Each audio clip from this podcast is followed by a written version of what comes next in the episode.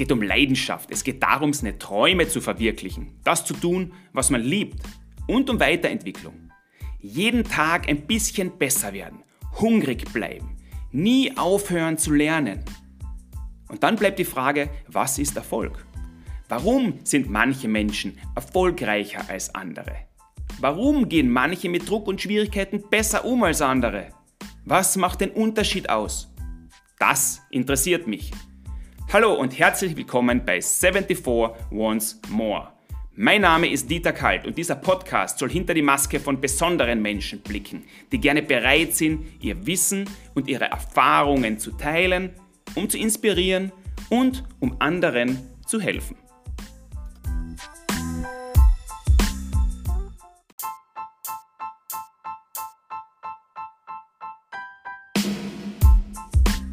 Mein Gast in der neuesten Folge von 74 Once More war Starköchin Lisa Wieland. Die junge Kärntnerin aus dem beschaulichen Hüttenberg hat mich in unserem Gespräch wirklich sehr beeindruckt. Zuerst einmal ist ihre Geschichte, ihr persönlicher Werdegang allein schon außergewöhnlich. Lisa hat in ihren jungen Jahren bereits Karriere gemacht und war in den besten Häusern der Welt unterwegs. Mit Mitte 20 war sie bereits Küchenchefin im Cut eines der berühmtesten Restaurants Londons. Übrigens ein Restaurant im Imperium des erfolgreichsten österreichischen Kochs und Unternehmers Wolfgang Puck. Ihre Stationen haben sie von ihrer Ausbildungsstätte in Österreich, dem ausgezeichneten Hotel Hochschober auf der Dura-Höhe, über London, für drei Jahre nach Dubai in das Burj Al Arab, das einzige Sieben-Stern-Hotel der Welt, geführt, weiter dann nach Mallorca, und danach nach Kalifornien, Los Angeles und dort direkt ins Herzen von Hollywood geführt. Viele unglaubliche Erlebnisse, Herausforderungen, Krisen und große Siege durfte Lisa während dieser Zeit erleben und dabei ist sie vor allem als Mensch gewachsen und hat gelernt, jede ihrer Stationen mit der Intention zu erleben, um sich bewusst immer weiterzuentwickeln und sich herauszufordern. Ganz nebenbei hat Lisa 2020 für ihr erstes Kochbuch mit dem Titel Back to the Roots den Preis für das beste Kochbuch der Welt 2020 erhalten.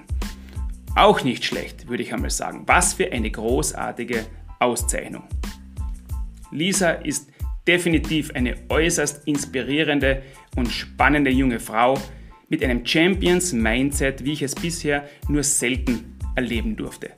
Und diese Themen waren unter anderem Teil unseres Gesprächs. Wir haben darüber gesprochen, woher ihr Wille herrührt, ständig besser werden zu wollen.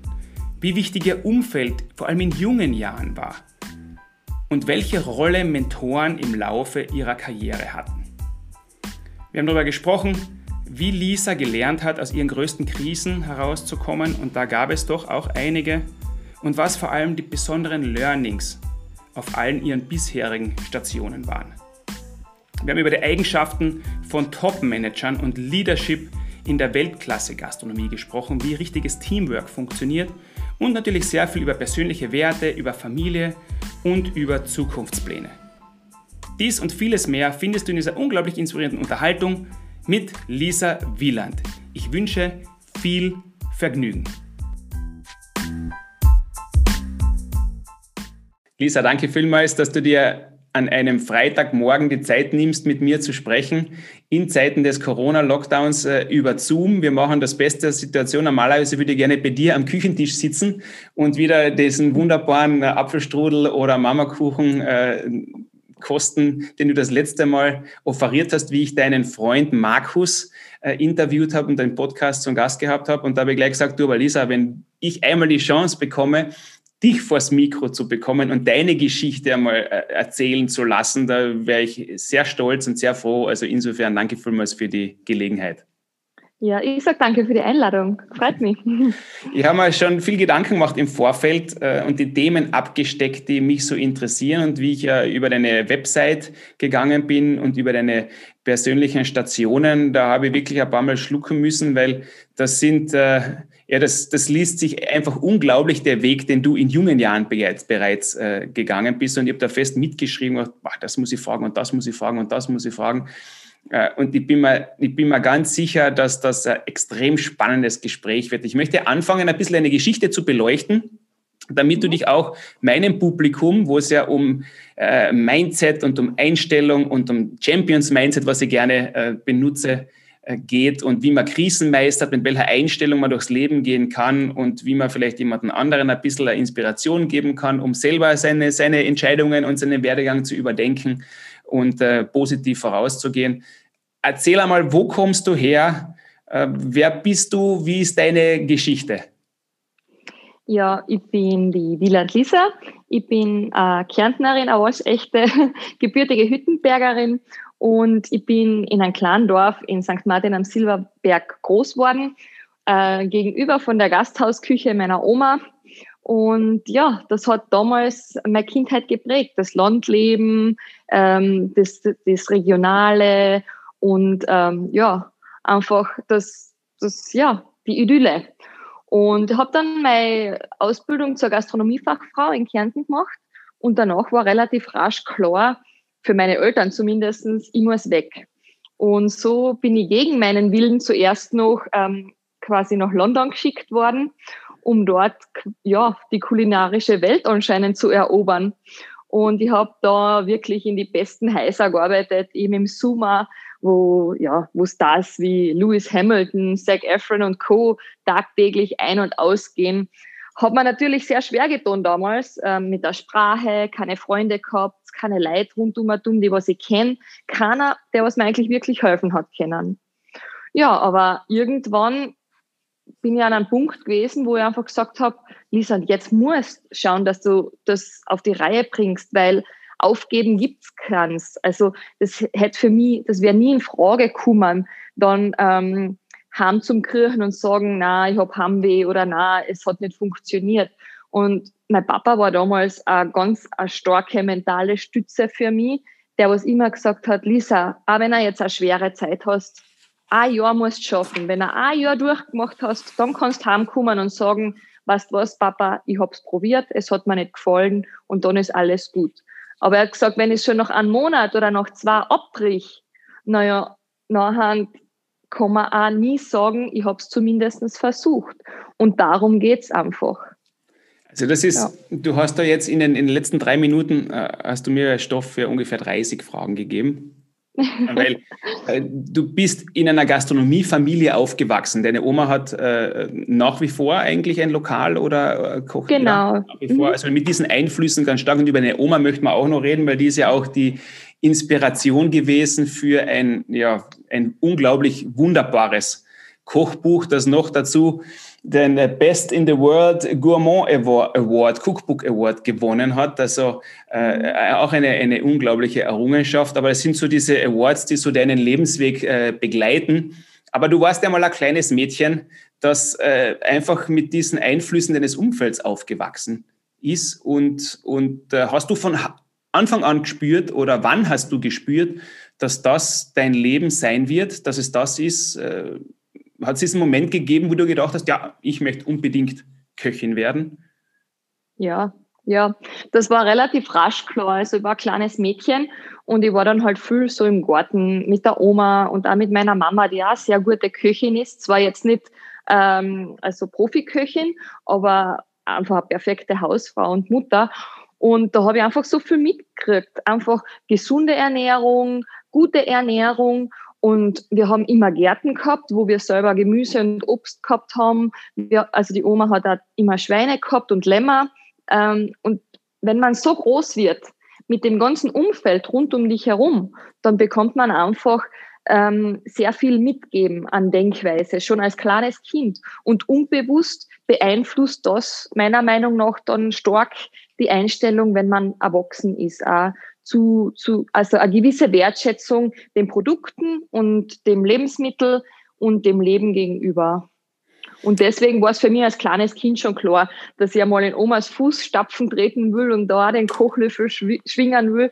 Und ja, wie ich dann 15 Jahre alt war, dann wollten meine Eltern natürlich in erster Linie mal, dass ich eine gute Schule besuche und, ähm, und dann vielleicht noch was studieren gehe, weil das ist ja der Traum jeder Eltern, dass man was macht aus sich.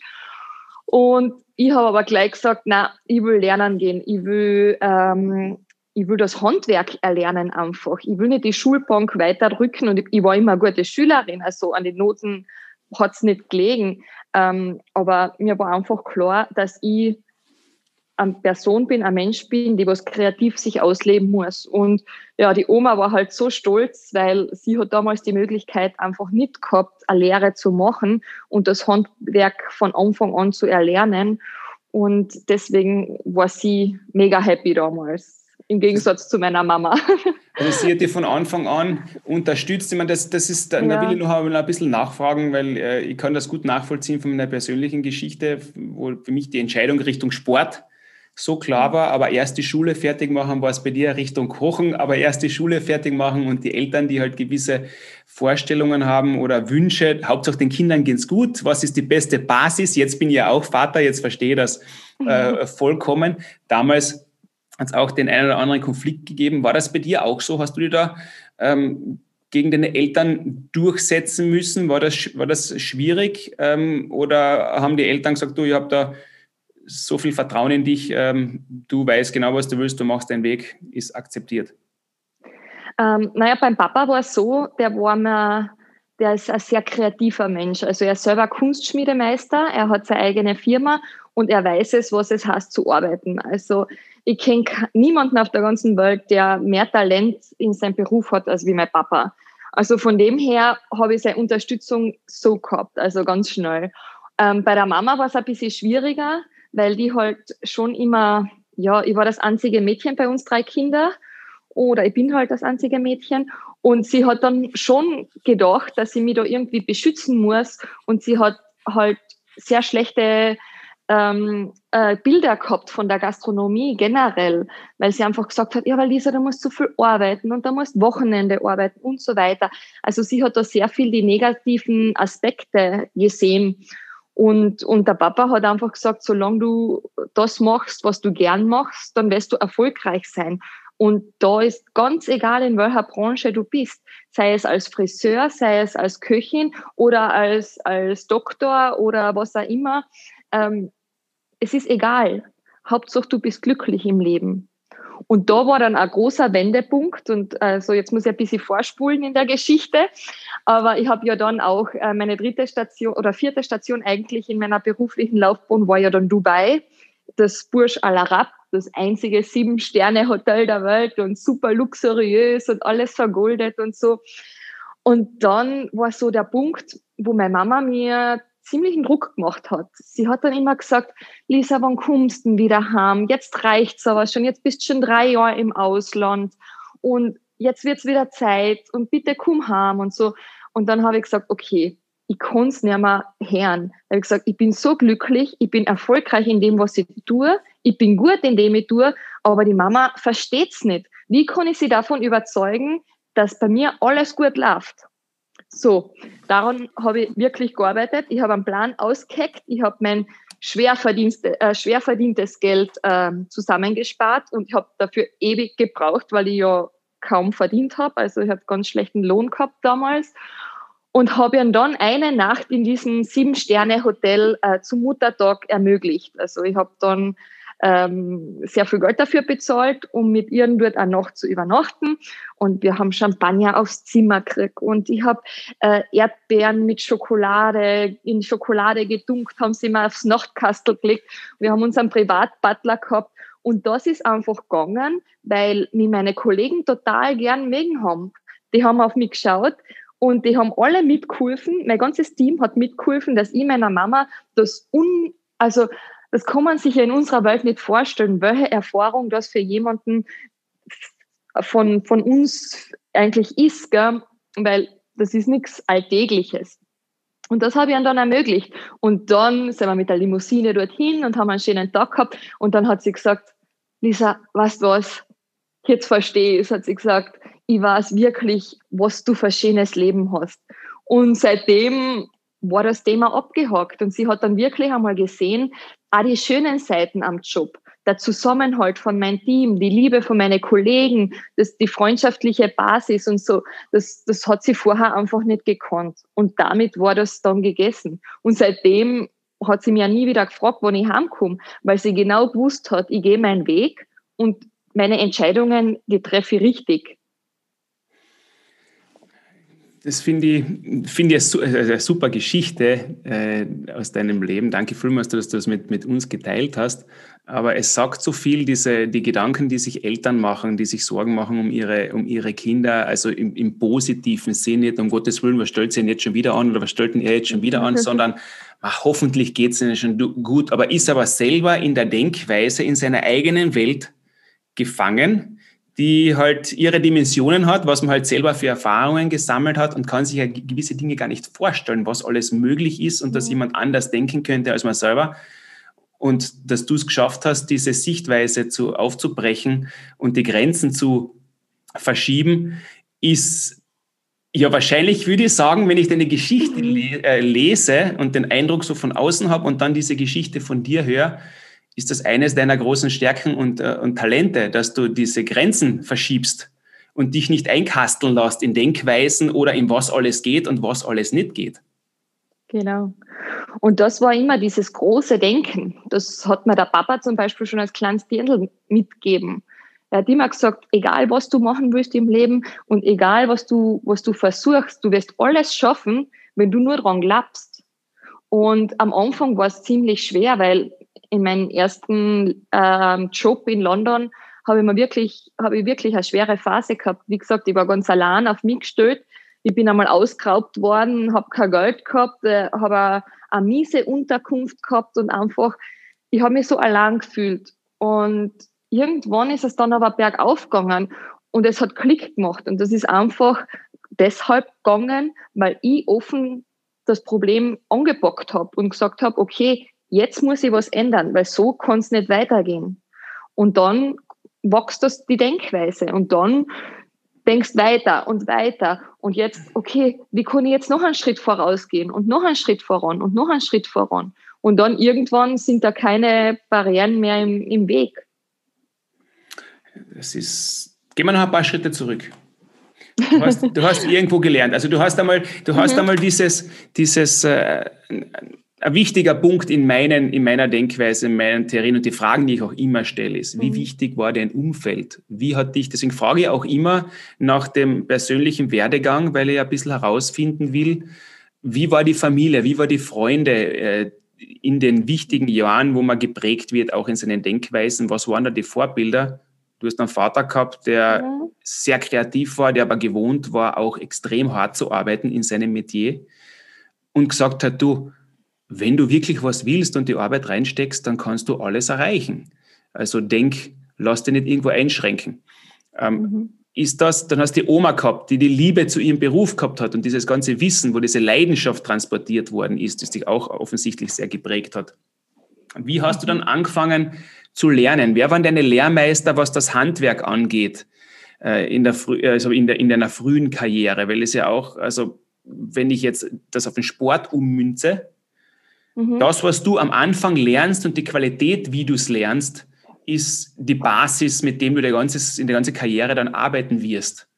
Ähm, mhm. wenn du die ersten Schritte überspringen willst, weil sie, weil sie zu anstrengend sind oder zu fad sind oder nicht glamourös genug, weil du ja schon mhm. viel weiter sein willst, das kann ich eh schon, geh mal weiter, kann ich eh schon, geh mal weiter, ja, aber nur einmal und nicht hundertmal in Folge in der gleichen Qualität, dann, dann ja. wird es einfach nichts. Beziehungsweise kommt man dann Jahre später drauf, ähm, boah, jetzt musst du an der Basis arbeiten auf einmal, was aber in einem jungen Alter viel leichter ist als dann mit 25 zum Beispiel. Ist das bei dir auch so gewesen, beziehungsweise wo hast du gelernt? Ähm, ich habe ja meine Ausbildung zur Gastronomiefachfrau beim Hotel Hochschober gemacht, auf der Duracher Höhe. Und das war damals halt einfach ein Vorreiter in der Gastronomie. Also da braucht man nichts reden. In Österreich hat das jeder gekannt. Das war, war einfach ein super Sprungbrett für mich. Und ich habe dann das Glück gehabt, einen Küchenchef zu haben, den Josef Dorner, der einfach für mich persönlich ein Mentor war und der aus einfach mich unterstützt hat in meinen Ehrgeiz. Ähm, weil da hat es dann Kassen, ähm, wenn Pause ist oder wenn man vormittags frei hat, kann man trotzdem in die Küche kommen und freiwillig, also ähm, da jetzt kleine Jobs zu machen, um zusätzlich was zu lernen. Und ich war eigentlich oft die Einzige, und wenn, dann halt sehr motiviert und geschaut, dass ich da halt zusätzlich noch ähm, was lernen kann. Und ja, der Herr Dorner hat damals eben mit meinem Papa sich zusammengepackelt auf gut Deutsch, zwei Alpha-Männer in mein Leben, die dann eigentlich gesagt haben, okay, die Lisa braucht nur einen Schubser in die richtige Richtung und dann wird es funktionieren, weil sie mental einfach stark genug ist. Und das war anscheinend damals schon in, in den Alter, weil freilich, wenn man mit 15 das Elternhaus verlässt, dann ist man von Heimweh geblockt und, und, und das ist einfach ein Alter, wo für jedes, für jeden Teenager schwer ist. Aber ich habe mich dann halt so aufs Arbeiten fokussiert, weil ich es so gern gemacht hat. Es hat mir einfach so Spaß gemacht. Und ich glaube, das hat sich dann in meiner Leistung wiedergespiegelt. Und dann habe ich halt immer probiert, extra Aufgaben zu kriegen. Bei Lehrlingswettbewerben mitmachen.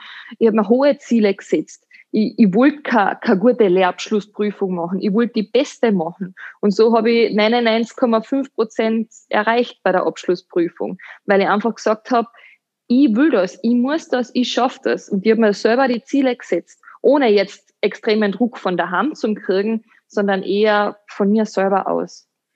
Also und so ist das auch dann mit London zustande gekommen. Entschuldigung. Nein, nein, dieser, dieser mhm. Antrieb ist dann immer von dir selber gekommen.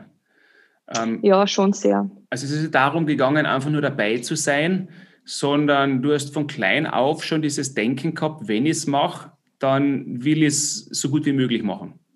Genau. Zieht also, sich das über alle Bereiche durch oder ist das speziell da, wo du eine Leidenschaft gefunden hast? Ich glaube, es ist eher da, wo ich meine Leidenschaft gefunden habe. Weil, ja, was ist Perfektion? Das, das weiß doch keiner. Gell? Aber ich denke mir immer, ich muss zufrieden sein mit dem, was ich leiste. Und je nachdem, wie hoch ich das Level setze, was ich erreichen will und wo ich hin will, das muss ich schaffen.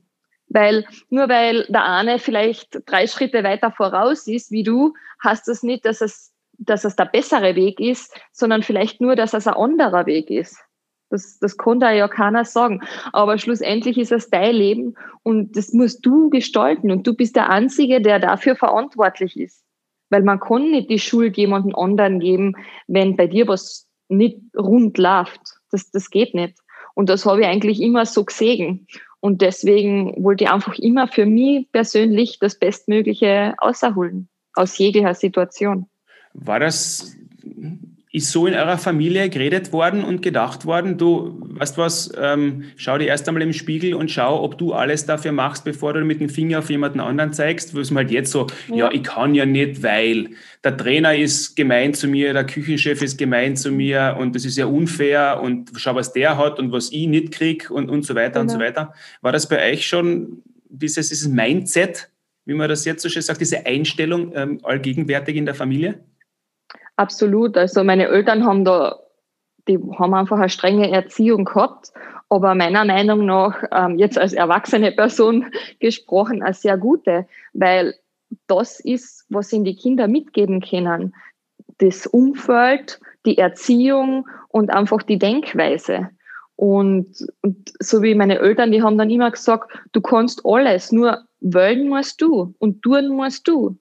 Und da hätte es nie eine Ausrede gegeben bei uns daheim. Also die hätten das nicht, nicht erlaubt, wenn, wenn ich jetzt heimkommen würde und mein Bruder verbetzen würde zum Beispiel.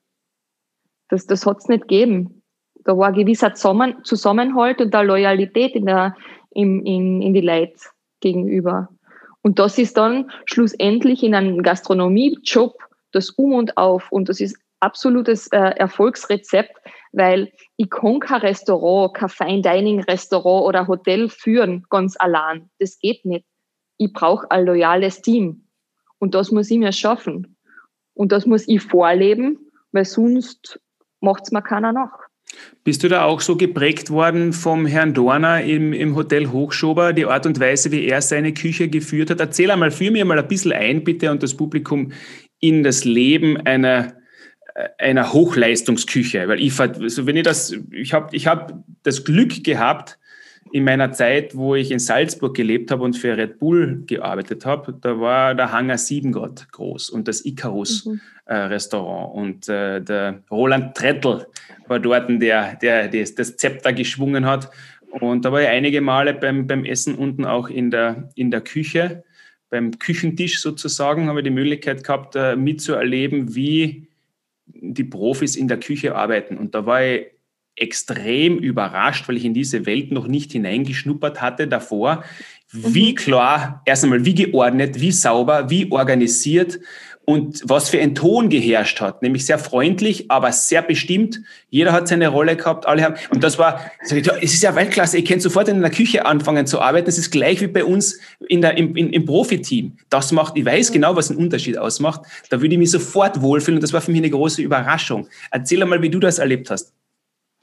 Ja, also als bessere Beispiel wäre da vielleicht jetzt ähm, Dubai, wo ich eben im Al-Mahara Restaurant, das ist ein französisches Fine Dining Restaurant, es hat damals zwei Michelin-Sterne gehabt. Es gibt es leider nicht mehr, aber da habe ich gearbeitet als Chef de Party. Das ist eine Postenchefin Chefin, und ich habe sieben Köche unter mir gehabt.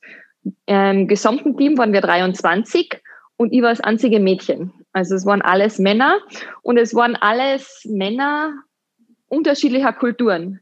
Also ich habe einen Koreaner gehabt, ich habe sehr viele Inder, Pakistani gehabt und so weiter. Ähm, und sich da in dieser Kultur und in dieser Unterschiedlichkeit als Frau zu beweisen, das war schon hardcore, muss ich sagen. Also da lernt man dann schon schnell zu krotzen und zu beißen, um sich zu behaupten und einfach sagen, okay, so muss es funktionieren. Ich habe eine super Ausbildung, ich weiß, was ich kann, ich bin gut in meinem Job, aber wie schaffe ich es? Und das ist die Schwierigkeit, dass mein Team das tut, was ich von ihnen verlange. Weil ich kann nicht alles selber machen. Das geht einfach nicht. Ich habe auch nur zwei Hände und zwei Vier. Ich habe damals zwar 15 Stunden am Tag gearbeitet und das sechs Tage die Woche meistens. Und in der Nacht habe ich noch für meine, für meine internationalen Kochwettbewerbe trainiert. Also das war äh, komplett irre, wie ich damals ähm, Druck auf mich selber aufgebaut habe.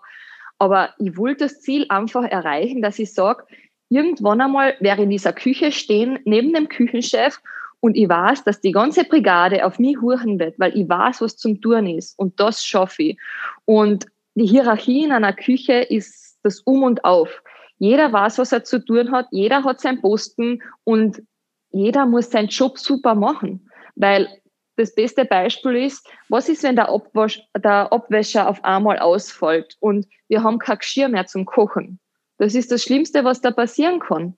Und deswegen hat jeder, ist jeder Job in der Küche extrem wichtig. Und das ist nicht nur der Küchenchef oder nicht nur der Top-Manager, weil da geht's von jeder einzelnen kleinen Position ist jeder genauso wichtig. Und das, diese Wertschätzung auch dem Team gegenüber, das ist ganz wichtig, dass man das erlebt.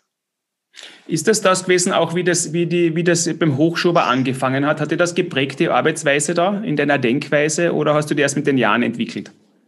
Ähm, ich habe es, also es hat schon begonnen, aber das Regiment oben war einfach nicht so streng, weil es in Österreich schon ein bisschen anders läuft.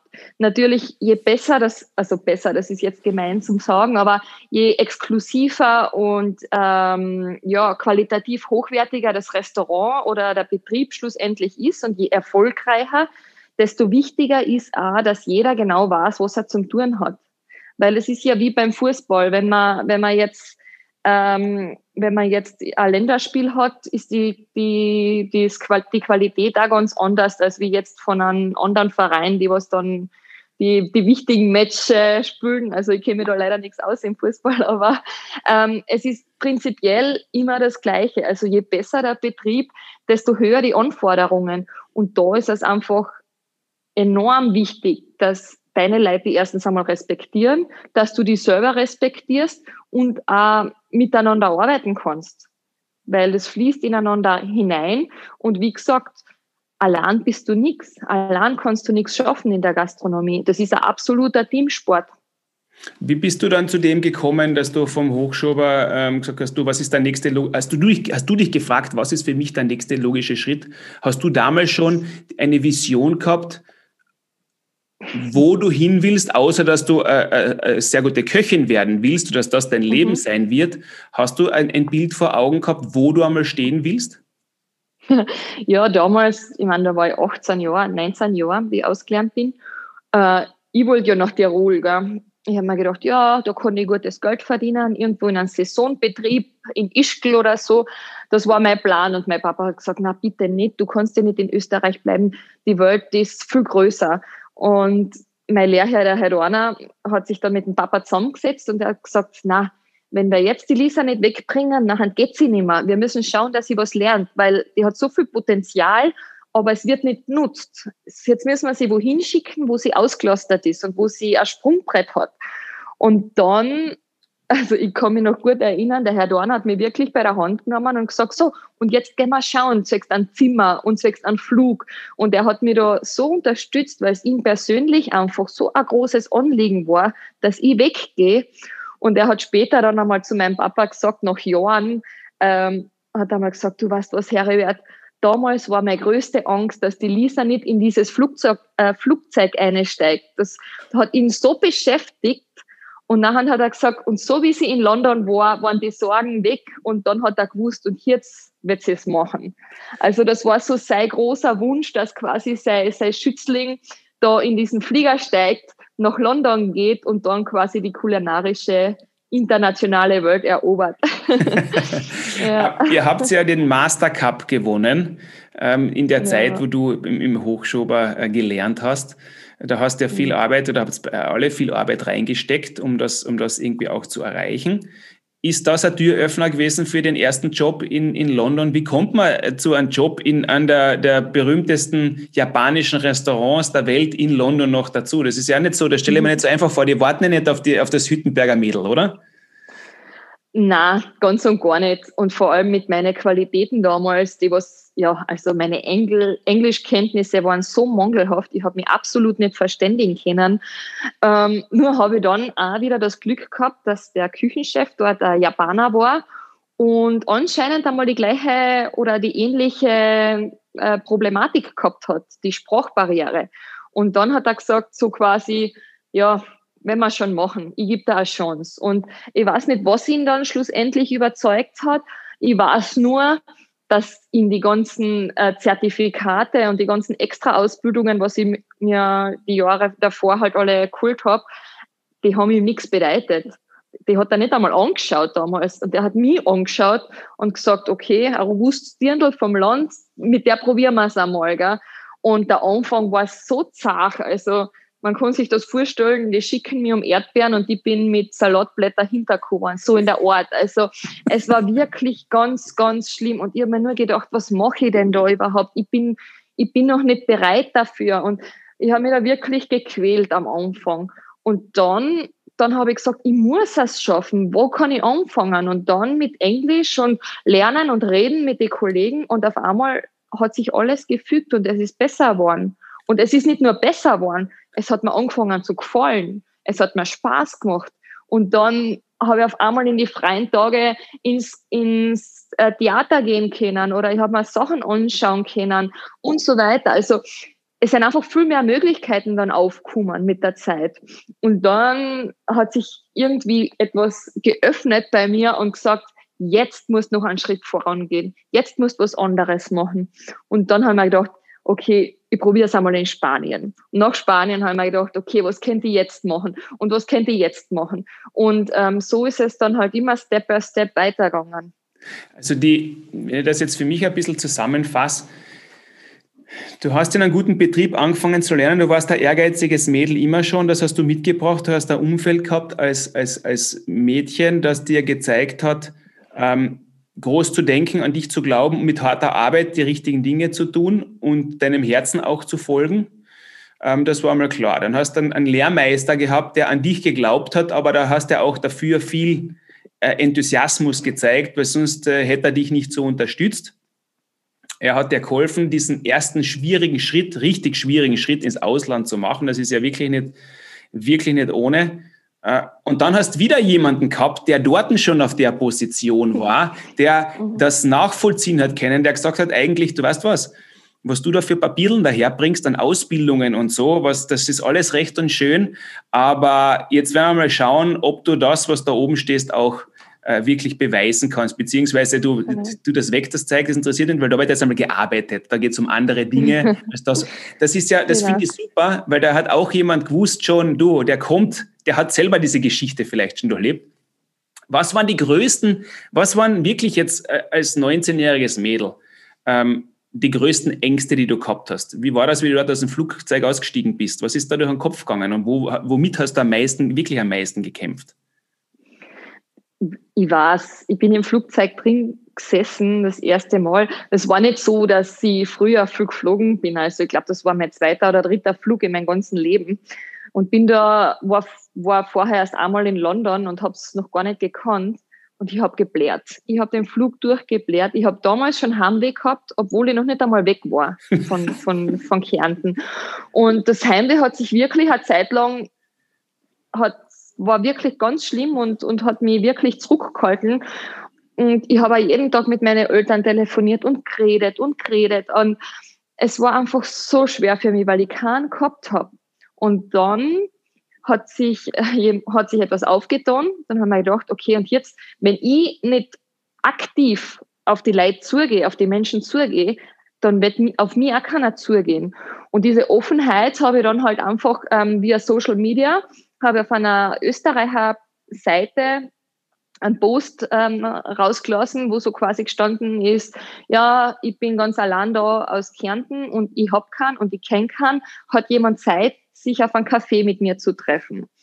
Und daraufhin hat sich die Sigrid ähm, gemeldet. Das ist heute meine beste Freundin, ähm, elf Jahre oder zehn Jahre später, die gebürtige Feldkirchnerin ist. Und die lebt schon seit 35 Jahren in London und ähm, hat Kinder in meinem Alter, also ähm, fast wie eine, eine zweite Mutter, kann man sagen. Ähm, hat die sich dann wirklich um mich gekümmert und mir ein bisschen ähm, ja, in die Leid vorgestellt. Sie hat mich zu einer Party mitgenommen und in diese Austrian Society reingebracht, wo ich einfach so viele Menschen kennengelernt habe. Das war eine riesen Networking-Plattform, ähm, wo so viele Leute drinnen waren, die vielleicht durch das Gleiche gegangen sind wie ich damals. Und dann hat man sich ausgetauscht und dann hat man geredet drüber. Und auf einmal habe ich mir gedacht, ja, wieso glauben ich überhaupt, dass ich ein schweres Leben habe? Andere haben es noch schwieriger wie ich. Und dann ist es mir so dumm vorgekommen auf einmal. Meine ganzen Probleme, die was früher noch so herzzerreißend waren, waren auf einmal nichts mehr. Und ich habe eine ganz andere Sichtweise gehabt. Dann habe ich gesagt, Lisa, was glaubst du überhaupt, wer du bist? dir über so, äh, also die so als Opfer zu sehen, das, das passt ja gar nicht da für mich. Das bin ja nicht ich. Ich bin kein Opfer, ich bin ein Kämpfer. Und, ähm, und dann, wie gesagt, mit diesem Umfeld, was ich mir dann wieder durch die Sigrid äh, schaffen konnte, ist es, bin ich wieder so richtig ähm, unterstützt worden einfach. Und dann, ja, habe ich einfach gute Leute um mich herum gehabt. Aber die habe ich mir deine, immer gesucht. Aber es war immer, genau, das ist das war wieder deine Initiative, ja. ähm, dass ich gesagt habe, du, ich warte nicht, dass irgendjemand mich da jetzt aus der Situation rettet, sondern was kann ich machen, um das zu verändern? Nach dieser ersten Trauerphase oder schweren Phase und Leidtu-Phase und so, ich bin so arm und das, das, das mhm. die Welt ist ungerecht, hast dann auf einmal gesagt, du, aus, was kann ich machen? Und auf einmal haben sich dann Möglichkeiten ergeben. Was, was wäre gewesen, wenn deine Eltern gesagt hätten, weil es gibt ja viele, die zuhören, die das nachvollziehen mhm. können, weil ich weiß aus meinen Zahlen vom Podcast, dass ähm, fast 20 Prozent der Hörerinnen und Hörer ähm, im Alter bis 25 sind. Also die auch okay. diesen Lebensweg äh, vor sich haben, eventuell oder in Situationen stecken, wie du es jetzt gerade erzählt hast. Was wäre gewesen, wenn die Eltern gesagt hätten, ja, weißt du was, wenn es da so schlecht geht, dann, dann, dann komm halt, dann lass es bleiben, na, das zahlt sich echt nicht aus. Ja, es ist lustig, dass du das sagst, weil es wäre ja beinahe einmal dazu kommen, aber nur beinahe. ähm, ich bin äh, auf eine Trickbetrügerin reingefallen, die mir mein komplettes Geld abgeluchst hat. Das heißt, ich habe nicht einmal mehr zwei Pfund gehabt und es waren noch sicher zwei Wochen äh, bis zum Zahltag. Also ich bin dort gestanden ohne Kreditkarten, ohne, ohne Geld, ohne allen. Also ich bin quasi ausgeraubt worden, habe nichts gehabt. Gott sei Dank war die Wohnung schon bezahlt und Gott sei Dank war die Handyrechnung bezahlt. So, dann rufe ich daheim und sage, Papa, ich will heim, mir geht's so schlecht und das ist mir passiert und ich habe jetzt gar kein Geld. Habe ich gesagt, helft mir, was soll ich machen? Ich weiß nicht, was ich tun soll. Da war ich 19 Jahre. Und meine Mutter natürlich der, der hat das Herz zerrissen, die hat gesagt, die arme Lisa, hol mir sie heim, es reicht, es geht nicht. Gell? Und mein Papa hat gesagt, nein, wenn er sich jetzt heimholst, dann war alles umsonst. Dann, dann, das ist kontraproduktiv. Und dann hat er gesagt, jetzt hör auf zum Blären, weil das macht nichts besser, hat er gesagt. Einmal wirst du drüber lachen, einmal wirst du die Geschichte ähm, hören und dann wirst du drüber lachen. Dann habe ich, hab ich noch beschimpft und gesagt, du, du Trottel, habe ich gesagt, ähm, ich werde ich werd nie drüber lachen können über die Geschichte, weil das ist das Schlimmste, was mir überhaupt passieren hätte können. Jetzt stehe ich da in einem fremden Land ohne alles. Gell? Und dann hat er gesagt, du hast nicht ohne alles. Hat er gesagt, jetzt kennst deine Arbeitskollegen und jetzt fragst irgendjemanden, ob er da helfen kann. Aber wir können da nicht helfen von Österreich aus. Und heim kommst nicht, weil du kannst da kein Flugticket leisten, du hast kein Geld. So in der Art. Und dann habe ich mich geärgert, weil, weil er mir nicht geholfen hat. Gell? Aber dann, irgendwann waren die zwei Wochen vorbei und das Geld ist gekommen, also der Lohn. Und dann war ich wieder flüssig und dann habe ich mir gedacht, naja, eigentlich, es waren nur zwei Wochen und ich lebe noch immer. Es war nicht so schlimm. Und dann bin ich spazieren gegangen und dann habe ich, glaube ich, 100 Dollar, äh, 100 Pfund damals auf der Straße gefunden. Also wirklich wie in einem schlechten Film. Gell? Und dann habe ich hab Papa angerufen hat er gesagt, siehst Lisa, ich habe da immer gesagt, alles kommt wieder zurück. Also freilich, es sind Höhen und Tiefen im Leben, aber aufgeben, nur zwecks Geld, das ist ein Blödsinn. Du musst immer die höhere, die höhere Macht sehen. Und das ist eine Investition in dein Leben. Das hat der Papa immer gesagt. Er hat gesagt, freilich, jetzt verdienst vielleicht nicht viel Geld. Und freilich, jetzt hast eigentlich eine ganz lausige Unterkunft und, und, und fast nichts, wo du leisten kannst. Aber es ist eine Investition für später. Eine Lebenserfahrung. Und das ist unbezahlbar. Und das ist mir jetzt klar. Also zu dem Zeitpunkt, zu dem Zeitpunkt, wo, wo eigentlich einen Tritt in den Hintern kriegt hast von einer der, der Personen, wo du jetzt für die Situation am liebsten äh, Zuspruch erhofft hättest, ja, Schatzi, ist ja alles in Ordnung, wir helfen dir, komm, jetzt zahl dir das und komm nach Hause und dann machen wir alles gut. Der hat gesagt, na, sicher nicht, jetzt beißt einmal da durch, junge Dame. Weil äh, ja. äh, eigentlich, da hat man nicht geholfen, hast gesagt, aber eigentlich war das die größte Hilfe. So jetzt, genau so ist. Genau das, das, habe ich ja. Mhm. Jetzt hast du, da hat sich dein Blick so geöffnet, indem du die Initiative ähm, ergriffen hast. Wenn ich jetzt aber in die, in die Arbeit schaue und ins Team in der Arbeit schaue und das vergleiche jetzt wieder so wie im, aus dem Profi-Teamsport, du kommst in ein neues Team. Du bist die neue, die junge, ähm, die sich den Respekt verschaffen muss. Wie war das, in so einem Profiteam zu arbeiten in der Küche im Suma? Was war deine Rolle? Wie hast du das mental, wie bist du das mental angegangen? Was hast du für Erwartungen gehabt? Und wie bist du aufgenommen worden? Also meine Erwartungen im Betrieb waren einfach zu lernen und aufzusaugen wie ein Schwamm. Alles, was ich sieg und, und irgendwie angreifen kann, ähm, war für mich schon einmal ähm, gewonnen, weil es die Welt ist so groß und das ist eine ganz andere Kultur. Und da reinschnuppern zu dürfen, das ist ein Privileg. In so einem Betrieb arbeiten zu können, das habe ich damals, also ich war sehr, sehr dankbar für die Chance. Und ich habe mich immer am Anfang sehr lang zumindest als Enttäuschung gefühlt, weil ich immer gesagt habe, ich bin nicht gut genug, ich verstehe sie nicht, was sie von mir wollen. Und es war einfach da so schwer und das hat mich so zurückgehalten. Aber mit der Zeit ist es besser geworden. Ich habe mehr Confidence gekriegt ich war selbstbewusster zum Schluss und das ist ganz das, das Wichtigste überhaupt, weil dann habe ich Aufgaben gekriegt und ich habe sie richtig gemeistert und dann habe ich gewusst, ha, jetzt habe ich euch gesagt, ich kann es ja doch. Und dann, dann habe ich gefragt, ob ich mehr arbeiten darf, um vielleicht mehr Geld zu verdienen. Und dann haben sie gesagt, ja, was, was, jetzt bist gut, jetzt kannst du Überstunden machen. Und dann haben sie mir Verantwortung gegeben, weil ich mich einfach durch mein Können und durch mein Arbeiten äh, einfach, ja, ich, ich habe mich beweisen können. Und das ist ganz, ganz wichtig, weil Respekt schenkt da keiner. Den muss man sich hart erarbeiten. Und äh, als Frau vielleicht noch ein bisschen härter in so einem männerdominanten Job als wie äh, bei der Küche. Also jetzt bist du am Anfang aber auch ein paar Mal dabei auf die Nase gefallen, insofern, dass du das Fehler gemacht hast, ganz einfach. Ja. Jetzt habe, interessieren mich persönlich da zwei Sachen. Die eine Sache ist, Wie gehst du persönlich mit einer Niederlage um? Also Niederlage jetzt eben, du hast einen, einen, einen Scheiß gedreht, einmal so auf, auf, auf gut Deutsch mhm. gesagt, der das einfach einen Blödsinn macht. Wie holst du dich aus dem raus? Ähm, weil auch das Selbstvertrauen, die Konfidenz, von der du gesprochen hast, ist ja etwas, was man mhm. im Supermarkt irgendwie kaufen kann, dass man sich auch erarbeiten muss. Aber dazu musst du erst einmal auch lernen, mit dem, was schief geht, umzugehen. Wie gehst du mit dem persönlich um? Gehst du mhm. bewusst mit dem um? Weißt du, du sagst, jetzt ist das passiert und jetzt erst recht oder was auch immer. Und dann das Zweite von einer professionellen Teamsicht. Äh, wie haben deine Mannschaftskameraden, deine Teamkameraden reagiert?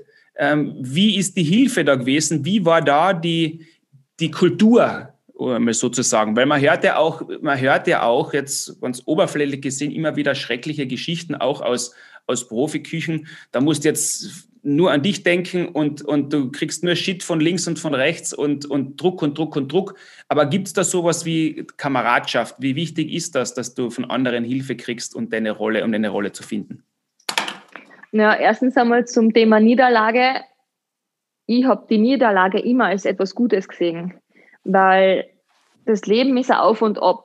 Für mich war immer das Schlimmste, und da habe ich als junges, äh, als junges Teenager-Mädchen schon immer das Bild vor Augen gehabt, dass ich mal mit 50 irgendwann draufgekommen wäre, dass ich mein Leben nicht gelebt habe. Das war für mich die größte Angst, was ich, was ich gehabt habe. Und ich, ich habe immer gesagt, ich möchte einmal so sein, dass ich in meine Enkelern die geilsten Geschichten erzählen kann, weil ich einfach so viel erlebt habe. Und ich will nichts bereuen.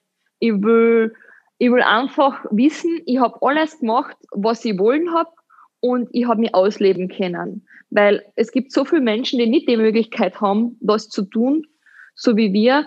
Und ich glaube, das ist einfach ähm, das Um und Auf. Ähm, und ja, zurück zur Niederlage. Deshalb finde ich einfach das extrem wichtig, dass man im Leben Niederlagen hat, dass dein Leben auf und ab geht, weil von jeder tiefen Niederlage kommt wieder Höhe und dann geht's umso höher hinauf. Und wenn ich nie eine Niederlage erlebe, dann werde ich es nie wissen, wie schön es ist, nachher wieder aufzustehen und sagen, jetzt erst recht und jetzt schaffe ich es und jetzt gehe ich umso stärker aus dieser Schwäche heraus. Weil ich weiß, wie es ist, wenn man ganz am Boden ist. Ich weiß, wie es ist, wenn man kein Geld hat. Ich weiß, wie es ist, wenn man ganz allein ist, wenn man Heimweh hat und wenn es dann einfach schlecht geht. Aber dann aufzustehen und sagen, boah, jetzt geht's mir richtig gut, dann fühlt sich das gleich viel besser an. Das hast du geschafft, indem du, indem du aufgehört hast zu jammern und dir leid zu tun, sondern einfach gesagt hast, okay, das und das ist passiert, das ist jetzt Realität und jetzt genau. mache ich den ersten kleinen Schritt und dann mache ich den zweiten kleinen Schritt. Und wie kann ich das Problem lösen? Weil es gibt immer eine Lösung, es gibt immer eine Möglichkeit, aber es geht, wie gesagt, nur von mir aus, weil ich bin selber dafür verantwortlich, wie es mir geht. Kann man das so sagen, dass diese Zeit in London, dass du erwachsen geworden bist? ja, sehr. Sehr selbstständig, weil wenn man einmal auf sich selber allein gestellt ist, dann muss man schauen, wie man sich die Brötchen verdient, auf gut Deutsch. Und man muss auch schauen, wie man um die Runden kommt. Und ja, ähm, zu deiner anderen Frage, wie das im Team war mit so vielen Männern. Also ich habe ja das ist ja allseits bekannt, dass in den Küchen meistens nur Männer arbeiten. Und ich war in London das einzige Mädchen in der Küche und zeitenweise. Und es ist nicht einfach. Die einen glauben, die extra gut äh, behandeln zu müssen, weil du ein Dirndl bist. Und die anderen glauben, sie müssen sich richtig auf, aufmachen wie so ein, wie so ein Honey ähm, und sagen, äh, wer da der Boss im Haus ist. Also es gibt solche und solche.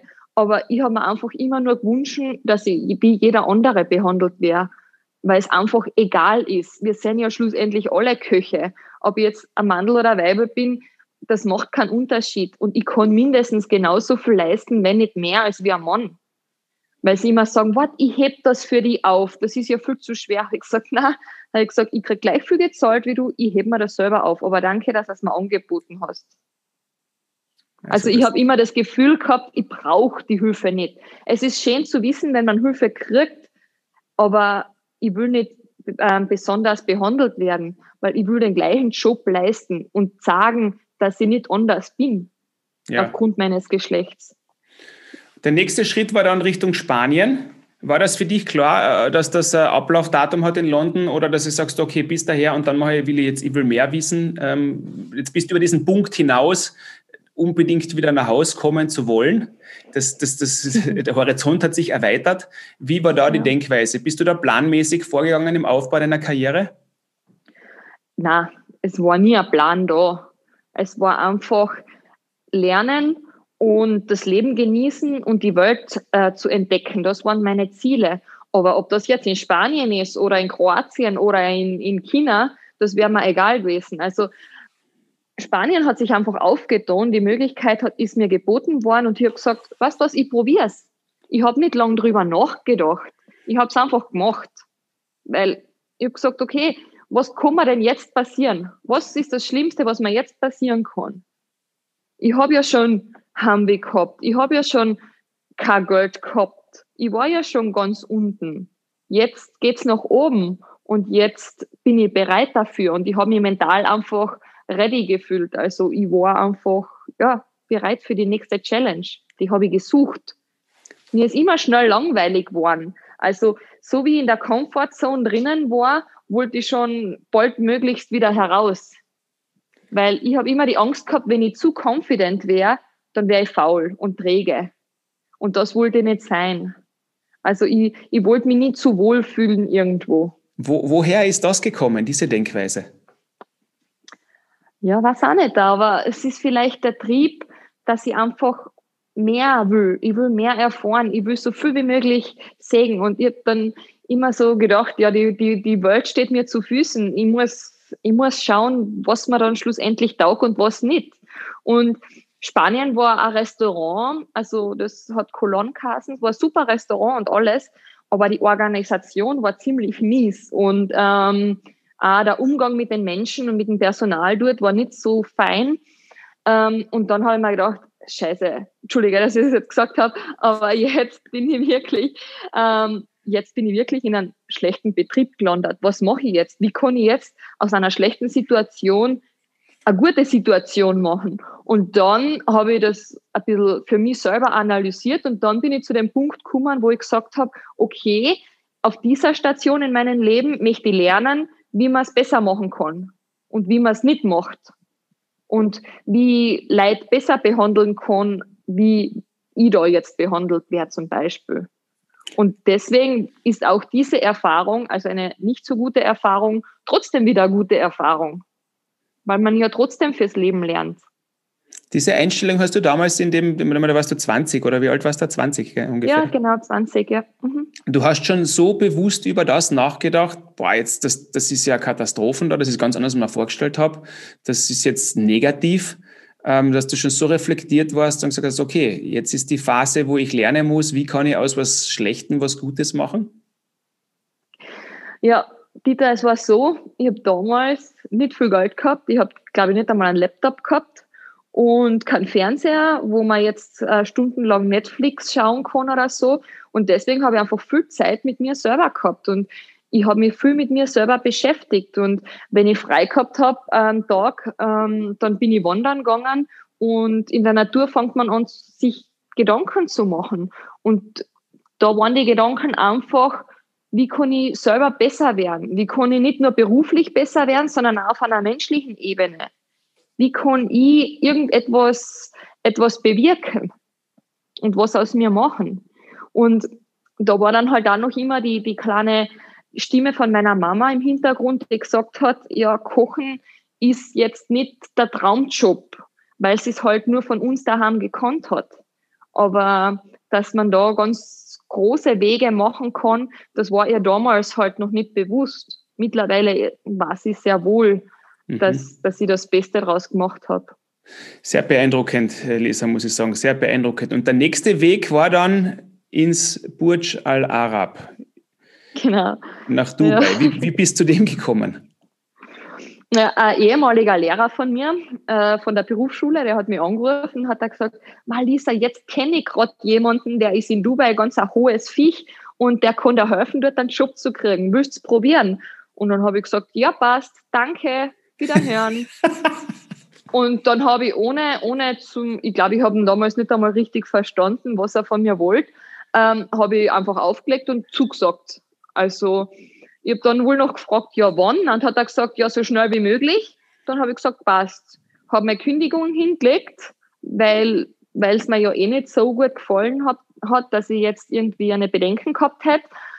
Und dann habe ich gesagt, habe ich Eltern angerufen und gesagt, so jetzt gehe ich nach Dubai. Na, dann hat die Mama gesagt, ja, weißt du überhaupt, wo Dubai ist? Habe ich gesagt, na, eigentlich nicht. So, dann habe ich einmal schauen müssen, wo Dubai überhaupt liegt. Dann habe ich gesagt, aha, muslimische Kultur und, und Arabisch, okay. Also ich habe überhaupt keinen Tau gehabt ähm, von dieser Welt und bin dann einfach ja, aufs gerade wohl dorthin. Und ich habe das Glück gehabt, dass ich so einen super Job gekriegt habe, dass ich die, die ganzen Sachen ähm, am Rand einfach ausgeblendet habe am Anfang.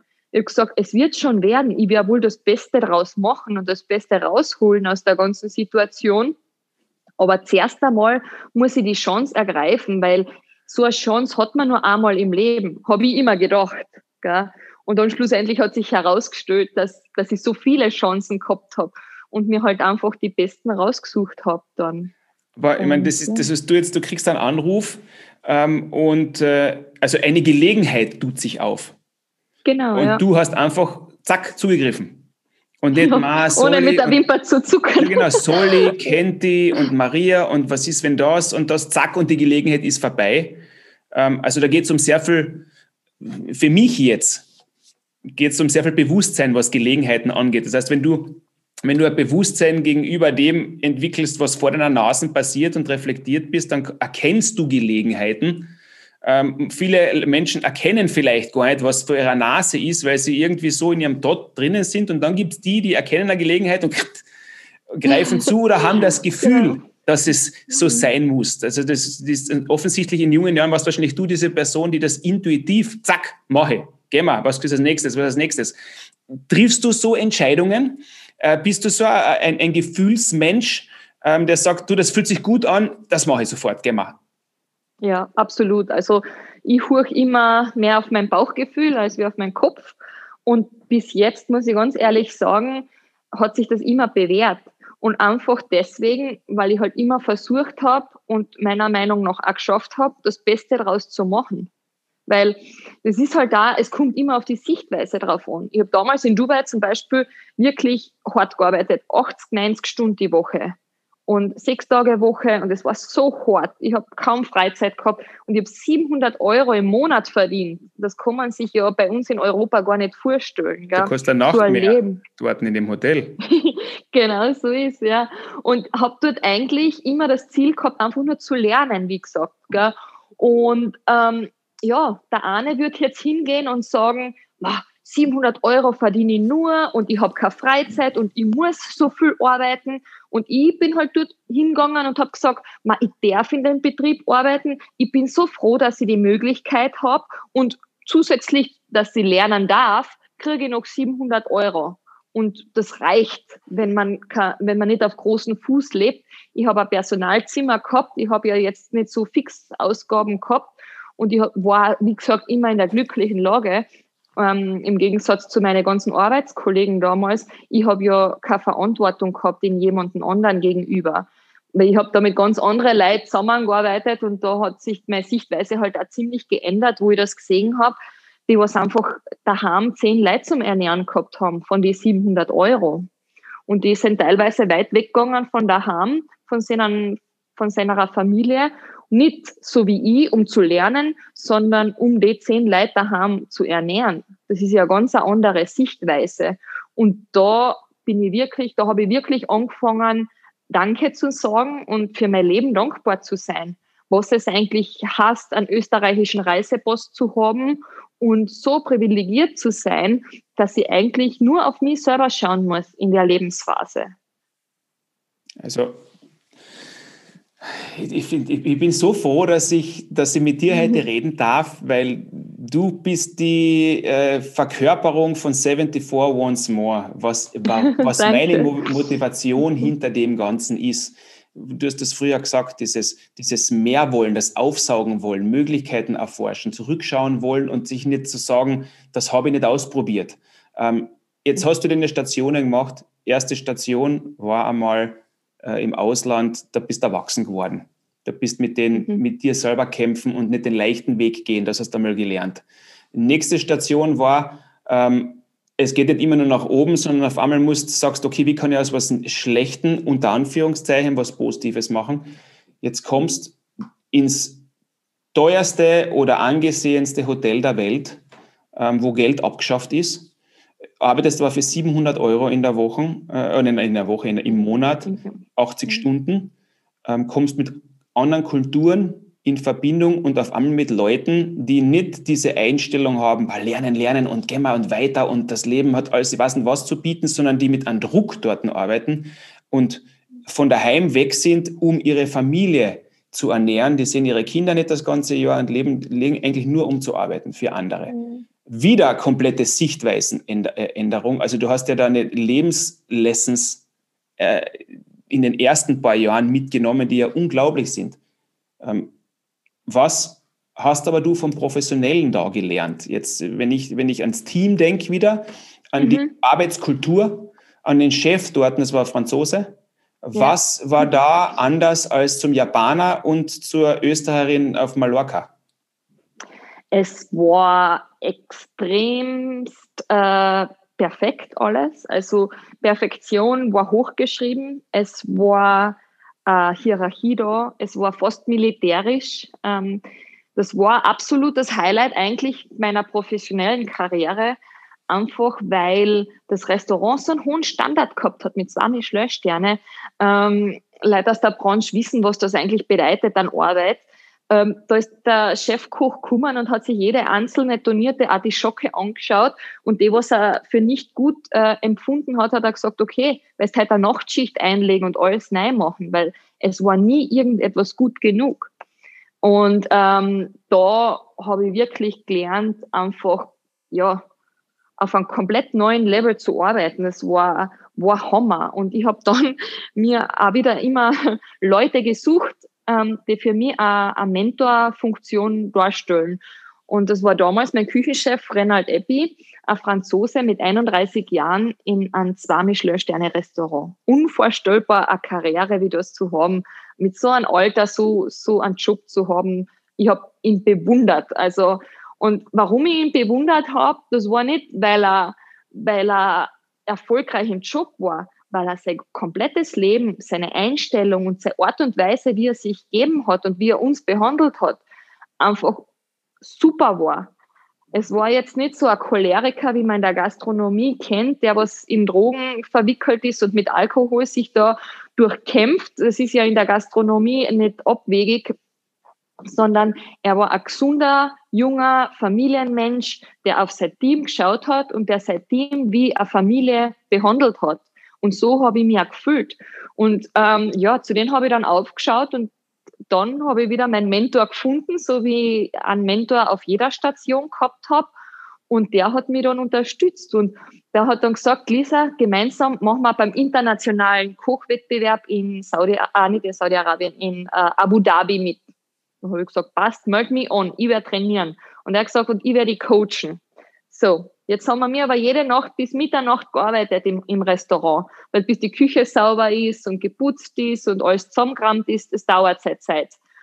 Dann um Mitternacht, wenn alles sauber war und jeder aus der Küche draußen war, habe ich erst richtig angefangen. Weil ich habe dann nächtelang trainiert, manchmal bis 4 Uhr in der Früh, habe teilweise im Trockenlager mein Lager aufgeschlagen und dort geschlafen, weil es sich nicht ausgezahlt hat, für zwei Stunden in die Unterkunft zu fahren und habe da wirklich eine geschöpft, um eben mir zu beweisen, ich schaff's international. Ich kann mir beweisen mit meinen 23 Jahren, ich will da jetzt die Goldmedaille machen.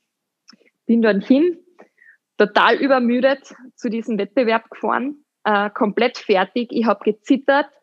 Der Rennald war mit mir mit als, als Unterstützung äh, und habe dann eben meine, meine Fingerfoods und Cannabis gemacht.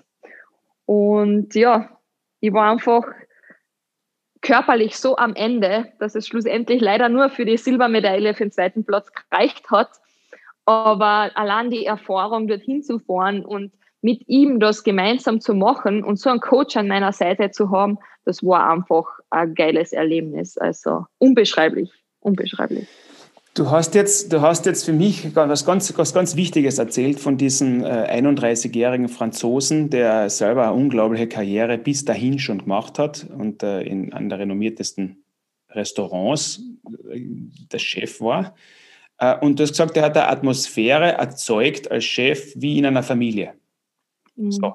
Gleichzeitig, und der unterschiedlichste Kulturen vereint nämlich noch dazu.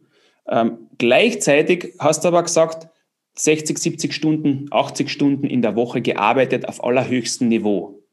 Ähm, und das ist wieder extrem bemerkenswert und das ist genau auch meine Überzeugung, ähm, dass auf einer menschlichen Ebene, auch in einer Hochleistungsbranche, äh, es sehr kollegial, sehr freundlich zugehen kann mhm. und dass kein Hindernis ist, auf der anderen Seite allerhöchste Qualität und Leistung abzuliefern und zu fordern.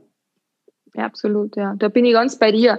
Und so wie gesagt, ich habe ja in Spanien ein schlechtes Beispiel gehabt und das war das vorige, der vorige Betrieb. Und dann habe ich gesagt, okay, jetzt will ich aber eigentlich anders. Ich will nicht gemein zu meinen Mitarbeitern sein. Ich will ein Vorbild sein, ein Vorbild, Vorbildfunktion und Living by Example. Und das hat mir der Renald mitgegeben. Und das war eines der wichtigsten Management-Skills, die was ich von ihm gelernt habe. Respektiere deine Leid und behandle sie so, wie du eigentlich auch behandelt werden willst. Und das hat sich dann von dort an eingeprägt. Und so habe ich dann zum Schluss halt jetzt in London dann wieder bei meiner letzten Station auch mein Team von 45 Köchen gemanagt. Mit Freundlichkeit, mit Respekt und, und nur so kann man eine schöne Atmosphäre schaffen, weil ein grantiger Koch oder einer, der was schlecht drauf ist, der kann nichts Gutes produzieren. Der kann kein schönes Teller anrichten, weil ihm einfach die Liebe fällt. Dem fällt der Support.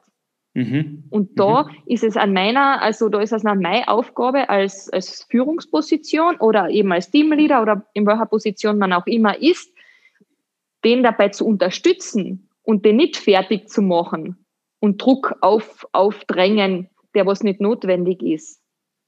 Jetzt du als Frau ähm, in, in, einer, in einer männlich dominierten Mannschaft ist das mhm. eine. Ähm, das heißt, du hast schon halt dir diese, dieses dicke Fell ähm, äh, erstens einmal anwachsen lassen, die dicke Haut. Mhm. Auf der einen Seite eine gewisse mentale äh, Härte auch entwickeln müssen in manchen Situationen. Auf der anderen Seite halt dir den Respekt und die Anerkennung durch die Leistung verdient. Fertig. Und der, und der Chef hat dieses, diese Kultur vorgelebt und gefördert, dass, dass nur das wichtig ist und nicht ob Mandel oder Weibel. Ähm, aber gleichzeitig ist ja, bist ja auch mit vielen verschiedenen Kulturen in Verbindung gekommen, wo auch die Rolle der Frau in manchen Kulturen eine andere ist als bei uns mhm. im, im Westen oder in Europa oder in Österreich oder in Hüttenberg. Absolut, ja. Mit dem umgegangen? Also das war wirklich schwer am Anfang. Ähm, ich habe da teilweise Ehrgeizler drin. Also man muss sich das so vorstellen, das Almahara Restaurant war so die Elite. Das war das Beste im mittleren, also im mittleren Osten, wenn nicht überhaupt eines der besten der Welt. Es ist so angesehen, das Bursch Al Arab, das ist ja ganz eine andere Liga. Und dort kommen nur die besten Leute rein. Das heißt, wir haben schon die ganze Elite gehabt.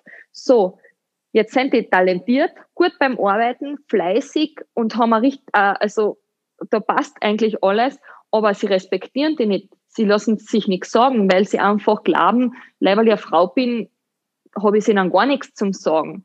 Und da dann das zu knacken und sagen, schau mal, so schaut's eigentlich aus. Ich habe die Position, weil ich die Ausbildungen habe, weil ich halt qualifiziert bin und das auch vorzuleben, das ist sicher eine Herausforderung gewesen. Und das war am Anfang, hat das sehr lang gedauert. Also ich würde einmal sagen, sicher ein halbes Jahr, bis ich nachher den Respekt einfach gehabt habe von allen, dass ich sage, so, und jetzt sind wir bereit, einen Anstrang zu ziehen. Und weil das Ziel ist klar. Wir wollen das Restaurant auf den Level behalten und noch voranbringen. Das heißt, wir haben uns ja gemeinsame Ziele gesetzt.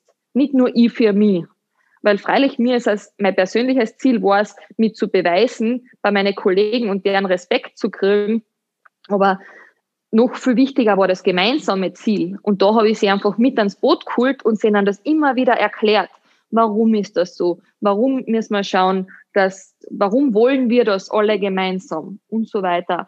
Und da habe ich dann halt immer jede Person als individuelle Person betrachtet und gesagt, okay, ich kann nicht alle sieben in meinem Team gleich behandeln, weil der eine braucht ein bisschen ein strengeres Regiment und der andere muss ein bisschen bemuttert werden, der andere wird gern gestreichelt und, und, und braucht immer jemanden, der was ihm lobt. Und wenn ich den anderen zu viel lobt, dann tut er gar nichts mehr. Also so muss man da als Führungskraft einfach auf jeden Charakter individuell eingehen. Und das ist ganz, ganz wichtig, weil wenn ich anfange zu verallgemeinen, dann habe ich schon verloren. Weil jeder Mensch ist anders. Das, was du jetzt gesagt hast, ähm, zwei Punkte. Teamziele und individuelle Ziele. Mhm. Wie wichtig ist es in einem Team auch individuelle Ziele zuzulassen, Raum für das zu geben und ein Bewusstsein zu schaffen, dass nicht nur Teamziele ähm, das Wichtigste sind und man sich im Team zu 100 Prozent aufgeben muss? Oder wie siehst du das überhaupt? Naja, schlussendlich ist es mein Leben. Und ich bin dafür verantwortlich und ich muss schauen, dass ich glücklich bin. Das heißt, ich darf meine, meine eigenen Ziele, meine persönlichen Ziele nie vernachlässigen. Aber nur bin ich, wie gesagt, auch ein sehr loyaler Mensch in meinen Kollegen gegenüber und auch in meiner Aufgabe gegenüber. Und damals war es halt einfach meine Aufgabe, das Restaurant, das Restaurant voranzubringen und da einfach die höchsten Standards zu gewähren. Und das war meine Aufgabe und die kann ich nicht vernachlässigen, weil sonst habe ich ja auch ein persönliches Ziel nicht erreicht. Weil ich will ja gut sein in meinem Job. Also das eine, das eine beeinflusst das andere. Du kannst deine persönlichen Ziele nur dann erreichen, wenn du im Team deine Aufgabe erfüllst. Genau. Gleichzeitig, wenn das Teamziel erreicht wird, kannst du aber ganz andere Erfolge noch einfahren, auch persönlich wiederum. Genau. Ähm, Jetzt bist du von dem Burj Al Arab ähm, ja auf die andere Seite der Welt dann gereist und das wiederum mit, mit einer Österreicher Verbindung äh, mit dem äh, Wolfgang Buck in Spargo, Beverly Hills. Also wenn ich von dem höre, und ich war ja auch ein Jahr in Los Angeles, ähm, da hat es geheißen, ja, Wolfgang, Wolfgang in Spargo müssen wir und, und, und den müssen wir treffen unbedingt und das ist ein, ein super netter Kerl und, und ähm, aber es ist das, wo man, ah, da trifft man die Stars, da ist Glamour, da ist, wie ist es wirklich? Wie bist du dazu gekommen? Wie bist du, war das Spargo auf deiner Bucketlist? Ähm, ja, es war so, ich habe damals nach eben drei Jahre in Dubai äh, gearbeitet und gelebt und dann hätte ich die Möglichkeit gehabt, das Visum wieder für drei Jahre zu verlängern. Und dann habe ich gesagt, okay, mache jetzt noch einmal drei Jahre Dubai oder will ich mal was anderes? Und ich war halt auch so eine richtige Träumerin, so eine Tagträumerin bin ich nach wie vor. Und ich habe den Traum gehabt, einmal wie die Julia Roberts in ähm, Rodeo Drive shoppen zu gehen und einmal Geld zu verdienen, weil jetzt habe ich eh nie ein Geld gehabt und jetzt möchte ich einmal ein bisschen an Luxus erfahren dürfen, weil jetzt bin ich, was war ich denn damals, 25 oder 26? Na, gar nicht, 25, ja. Und, ähm, und jetzt habe ich gesagt, so jetzt reicht's mit die 700 Euro, jetzt will ich ein bisschen mehr Geld verdienen und ein bisschen ein schöneres, luxuriöseres Leben haben. Ich gehe in den Westen und der American Dream ist ja in jedem bekannt. Und dann habe ich mir immer den Arnold Schwarzenegger als Vorbild äh, genommen und habe gesagt, na, wenn es der, der Muskelprotz aus der Steiermark geschafft hat, wieso soll ich es nachher nicht schaffen? Also ich habe mich dann wirklich mit, so ganz frech, einfach mit dem größten, dem Arnold Schwarzenegger verglichen und äh, den ein bisschen als Vorbild genommen und habe mich dann einfach beworben. Und dann habe ich gesagt, okay, was kenne ich in Amerika oder was kenne ich in Hollywood? Ja, und dann ist mir natürlich Wolfgang Buch geschossen und dann habe ich mich einfach beworben. Und natürlich bewirbt man sich nicht am obersten Boss selber, sondern beim Küchenchef in dem Restaurant. Und ich habe dann wirklich Glück gehabt, dass, ähm, dass ich dann den Job gekriegt habe. Und dann hat er gesagt, naja, Lisa, aber Visum, das musst du selber schauen. Also das interessiert uns nicht. Du darfst bei uns arbeiten, aber musst schauen, wie du ein Visum kriegst. Dann habe ich gesagt, okay. So, jetzt hat das Visum äh, über Agentur mit der ganzen Versicherung und mit dem ganzen Drum und Dran 3000 Euro gekostet. 3000 Euro, die ich damals nicht gehabt habe, weil ich, wie gesagt, sehr wenig verdient habe. Aber ich habe noch einen alten Golf in der Garage stehen gehabt und den habe ich dann verkauft, weil ich gesagt habe, okay, es ist eine Investition in mein Leben. Von daheim hätte ich, also ich hätte mich nie getraut, meine Eltern um Geld zu bitten, weil das war bei uns immer ein Tabuthema, weil einfach der Papa gesagt hat, mach was du willst, aber du musst selber um die Runden kommen. Hat er gesagt, wir, wir unterstützen die nicht finanziell, wir unterstützen die mental und mit Liebe und mit Gesprächen und mit allem, was wir kennen, aber finanziell wirst von uns keinen Cent sägen, weil wenn er das wüsst, nachher schaffst du. Ja, so, dann habe ich eben, wie gesagt, mein Auto verkauft und bin dann äh, freulich, äh, fröhlich ähm, nach äh, Los Angeles gezogen und habe dann dort angefangen zu arbeiten. Ja. Was, also das nächste, die nächste, die nächste unglaubliche äh, Lehre eigentlich. Durch nichts aufhaltbar. Du hast einen Weg gefunden, das nächste Hindernis, ähm, die nächste Ausrede nicht gelten zu lassen. Kein Geld. Wieder ein Problem. Ja, was machst du? Ja, ich genau. verkaufst dein Auto. Es gibt ja. immer irgendeinen einen Weg und dann bist du auf einmal da. Wie war das, wie war das in Hollywood? War das so, wie du es da vorgestellt hast? War das so glamourös? Es war besser. Damals war es besser. Jetzt rückblickend betrachtet ist Hollywood nicht das, wie wir es aus dem Fernsehen kennen. Aber damals, du musst dir vorstellen, ich habe diesen Traum gehabt. Ich wollte dort auf diesen Rodeo Drive. Pretty Woman war damals mein Lieblingsfilm gell? und ist er nach wie vor. Und ich wollte dorthin, wo die auch gegessen haben. Und ich wollte das, die Shoppingstraßen sehen und ich wollte das Restaurant sehen. Und, und ich war dort und ich hätte lernen können vor lauter Freude. Das war so das größte Ziel. Und ich habe es geschafft. Ich bin jetzt in Amerika. Ich war vorher noch nie in, in Los Angeles und jetzt auf einmal da war es Hollywood-Zeichen und dort war das und ich, also ich war einfach überdrüber glücklich und habe gesagt, wow, ich bin so stolz auf mich selber. Das war das erste Mal, dass ich wirklich stolz auf mich selber war, weil, weil ich einfach dieses Glück erfahren habe dürfen damals. Und das war, war schon ganz was Besonderes für mich. Wow. Und das Arbeiten dann an sich, äh, was hast du gelernt im Spago? Ja, Spago natürlich, Fine Dining Restaurant, da gehen tagtäglich die Stars und Sternchen ein und aus. Also es hat keinen Tag gegeben, wo keiner, kein berühmter Gast dort war. Weil die haben ja alle im, um, im Umkreis gewohnt dort, gell, in Beverly Hills. Und das hat mir natürlich sehr, sehr gut getaugt und auch der persönliche Kontakt dann teilweise mit die, mit die, mit die Leuten und mit den Gästen auch teilweise. Also ich habe zum Beispiel mal mit dem Sylvester Stallone reden dürfen und das war für mich, also ich habe ja voll gestottert, vor lauter nervös, aber es war so cool für, was, musst du dir das vorstellen, du bist ein kleines Dirndle, nach wie vor im Herzen, gell, vom, vom größten Kaffee in Hüttenberg, also wirklich von, vom Land und auf einmal bist du dort und du redest mit an von die berühmtesten Leuten auf der ganzen Welt. Freilich, jetzt schlussendlich ist er auch nur ein Mensch, aber damals war das für mich einfach ganz was Großes. Gell? Das war so ein Meilenstein. Und da habe ich das halt wirklich besonders empfunden. Und dann, irgendwann ist einmal der Chef reingekommen, der Wolfgang Buck, und dann ist er hergekommen zu mir, dann hat er mich willkommen geheißen. Und dann hat er gefragt, ja, von wo ich bin. Dann habe ich gesagt, Chef, ich bin auch Kärntnerin, gell? Ganz, ganz nervös, habe ich gesagt. Und dann hat er gesagt, ach so, jetzt haben wir Kärntnerin. Und ich war dann tatsächlich von 6000 Mitarbeitern weltweit, was die Firma hat, die einzige Österreicherin neben Chef gewesen. Ja, Kann man sich das vorstellen? Und das war halt schon lustig. Und, und dann war ich halt schon ein bisschen Chef seit Dirndle, muss man ganz ehrlich sagen. Er hat schon ähm, äh, geschaut, ähm, ja, dass ich einfach gepusht wäre und er hat mir sehr viele Überstunden aufkamstert, was ich eigentlich immer äh, gut gefunden habe, ähm, weil ich einfach arbeiten wollte. Ich wollte dort sein im Betrieb, weil ich habe mir immer gedacht, was darf ich denn da haben?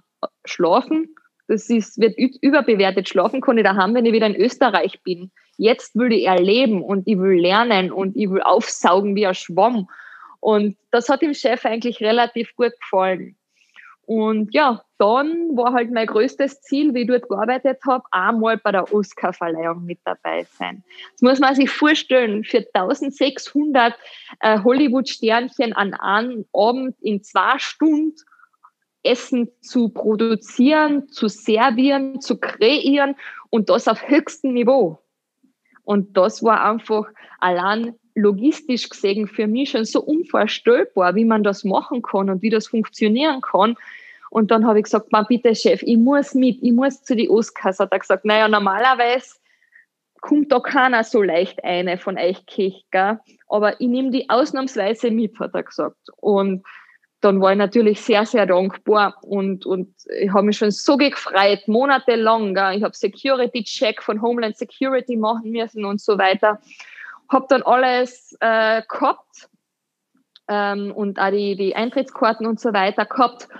So, dann habe ich einen schlimmen Unfall gehabt. Ich habe mir mein Küchenmesser in den Oberschenkel unabsichtlich gerammt und sehr viel Blut verloren und ähm, bin dann in der Notaufnahme munter worden und habe mir die Arterie ganz schlimm verletzt gehabt damals. Und das war circa zehn Tage vor der Oscarverleihung. Und dann habe ich mir gedacht, na, warum gerade jetzt? Warum muss ich jetzt im Krankenhaus liegen mit dieser blöden Verletzung? Warum muss ich jetzt gerade nicht gehen können? Und warum? Was will mir das Universum damit sagen? Warum gerade jetzt diese Niederlage? Gell? Und dann habe ich gesagt, ich muss so schnell wie möglich wieder gesund werden und habe dann wirklich geschaut, dass ich rechtzeitig für die Oscarverleihung gesund wäre und habe es dann Gott sei Dank geschafft, dass ich dann bis dorthin wieder gehen habe können. Also das war, war fast ein Wunder für mich, weil es war schon schlimm, der Unfall. Wie, wie war es in dem Umfeld zu arbeiten? Was, was macht der Wolfgang Buck? Was für Kultur als Chef ähm, forciert er? Was, wie war das im Vergleich zu den anderen High-Performance-Teams, in denen du unterwegs warst? Ähm, ich habe im Spargo sehr viel gearbeitet. Ich war Ehrgeizler, wie immer. Und dann einmal ist der Chef gekommen und hat so gefragt, ja, Lisa, wie geht's da denn? Dann habe ich gesagt, boah, Chef, ich bin so müde. dann schaut er mich an und sagt, er gesagt, ich bin 70 und bin auch nicht müde, hat er gesagt. So quasi, was gibt denn dir das Recht, mir zu sein mit deinen 26 Jahren? Und dann habe ich gewusst, uff, das ist das falsche Thema, das darf man beim Chef nicht sagen, dass man müde ist, gell? weil er war, er ist einfach auch in seiner Person so gedrillt, mehr zu erreichen. Und das sieht man ja, wie er seine Firma aufgebaut hat. Er hat damals auch nichts gehabt und hat in der besten Lage in Beverly Hills sein erstes Restaurant vor 35 Jahren aufgemacht. Und dann anstatt davon schön zu leben, von dem Geld, das, was er damals verdient hat, hat er in ein, in ein nächstes Restaurant investiert und in ein nächstes und in ein nächstes. Mittlerweile hat er, wie gesagt, ein Imperium mit 6000 Mitarbeitern. Unglaublich. Also das ist unglaublich. Und die machen ja nicht nur Catering, die machen Fine Dining, die machen Bistros, die machen Airport-Geschichten. Also unglaublich, welche Vielfalt das da ist. Und er wollte sich immer ausprobieren und Neues äh, zu entdecken. Und er hat gesagt, damals war halt so, die Geschichte hat er mal erzählt, die Leute waren so, so die, die wollten unbedingt Chinesisch essen. Aber es hat keinen guten Chines gegeben. Dann hat er gesagt, okay, dann mach halt ich Chinesisch. So, jetzt hat er aber im Spargo eigentlich Kasnudel und Wiener Schnitzel am Anfang gekocht und auf einmal und das muss man sich vorstellen, heutzutage ist das ja nicht mehr so ungewöhnlich, aber damals, vor 35 Jahren, muss man sich das einmal getrauen, neben Wiener Schnitzel dann irgendwas äh, Chinesisches zu servieren. Und dann sind sie gekommen, ja, jetzt hätten wir gern Pizza und Pasta und was Italienisches. Und dann hat er gesagt, passt, kann ich auch machen für euch. Und dann hat sich das so aufgetan und er hat einfach nie nachgesagt. Er hat immer gesagt, was die Leute von ihm wollen, er macht's, weil er kann alles. So in der Art. Mhm. Und, und das finde ich einfach eine voller coole Einstellung. Das ist also einfach alles zu versuchen, zu ja. probieren. Und, und als Chef, was hat er für, was erwartet er von den, von den Mitarbeitern? Wie ist die, die, die Kultur untereinander und äh, anders als was du bis dahin erfahren hattest? Ähm, er, er schätzt die Leute sehr, die was für ihn arbeiten und er fördert extrem die Kreativität. Also das ist unglaublich. Er, er hasst wenn Leute eben in dieser Comfortzone sind. Ähm, das, was ich eigentlich auch nie haben wollte. Und ich glaube, deswegen hat er mich auch ziemlich respektiert, weil du bremst dich irgendwann selber, wenn du zu confident bist. Also wenn du zu sehr selbstbewusst bist und sagst, boah, in dem bin ich gut, das mache ich jetzt, weil das ist ein sicheres Geschäft, dann bist du beim, beim Wolfgang Buck an der falschen Adresse. Er will immer das, was man noch nicht kennt. Er will, dass jeder aus sich herausgeht und etwas versucht, was man sonst vielleicht nicht versuchen würde. Und das, das finde ich einfach stark. Also ich finde das cool, wenn man die Möglichkeit hat, sich zu erfahren. Besondere Eigenschaft, äh, so eine, so eine, eine Kultur zu forcieren und, und äh, Talent äh, zu fördern und zu fordern. Auf alle mhm. Fälle. Wenn, jetzt, wenn du jetzt zurückblickst, bevor wir zu deiner letzten Station jetzt einmal bisher im Ausland gehen, ähm, wenn du zurückblickst, du hast in London angefangen, äh, Kontakt zu berühmten Persönlichkeiten zu haben die, mhm. die also in den, in den Medien sehr, sehr präsent sind und eine Rolle spielen. In Hollywood natürlich, ja, da bist du im Mekka gewesen. Wenn du jetzt zurückschaust, welche Leute haben dich besonders beeindruckt und was ist es, was du, was, welche Sichtweise hast du verändert? Ähm, also LA hat sich mittlerweile in meiner ähm, in meine Gedanken ein bisschen verändert. Also ich habe es zuerst sehr positiv empfunden und die Leute so überdrüber amerikanisch freundlich, aber es ist extrem oberflächlich. Ähm, die Leute fragen alle, hey, how are you? Aber eigentlich interessiert es keinen, wie es dir wirklich geht. Und das war sie jetzt ein bisschen zu verurteilen.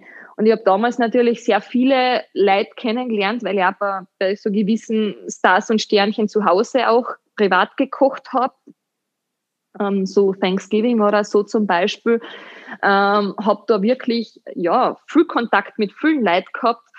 Ähm, ja, wer jetzt lieb ist und wer nicht, das will ich nicht sagen, weil, weil es einfach sehr persönlich ist. Ich habe sehr viele Leute kennengelernt und ich habe es teilweise sehr verurteilt, wie viele seine Macht ähm, ausgenutzt haben und ausgespült haben und teilweise dadurch in, in andere Menschen das Leben schwer gemacht haben. Und das kann ich nicht gut hasen. Also es gibt kein das Recht, nur weil man reich und erfolgreich ist, andere Menschen wie Dreck zu behandeln. Das ist nicht richtig. Das kann nicht sein. Wie bist du dann, wie bist du dann zum, zu der Station gekommen, wieder nach Europa zurückzukommen? Äh, der, der, Wolfgang Buck hat dich zum Chef gemacht äh, in einem seiner Restaurants, in einem sehr bekannten Restaurant in London. Wie ist es dazu gekommen?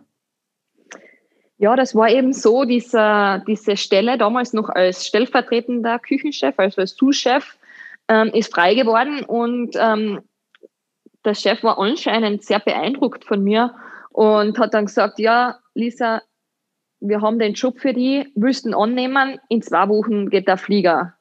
Ähm, wir schicken die heim und ähm, dann machst du das, aber wir brauchen dort dringend jemanden. Dann habe ich gesagt, ja, ich weiß nicht, irgendwie es war einfach ein super Sprungbrett. Es war wirklich toll. Aber ich hätte mir schon noch gewünscht, ein bisschen länger in Amerika bleiben zu können, ehrlich gesagt. Und dann habe ich mir halt einfach die Option freigehalten, dass ich zumindest zweimal im Jahr, einmal bei den Oscars und einmal so noch, ähm, nach LA reisen kann, beruflich und dort halt ein bisschen zusätzlich etwas zu lernen und weiterzumachen da hat er dann eingewilligt auf den Deal und dann bin ich wieder zurück nach London und habe mich dort dann als als Chefin äh, ja, mir einen Namen gemacht und habe ein Team gehabt mit 45 Leuten in der Küche, 65 im Service, also es war schon ziemlich groß. Und ja, habe dort dann den Laden managen dürfen.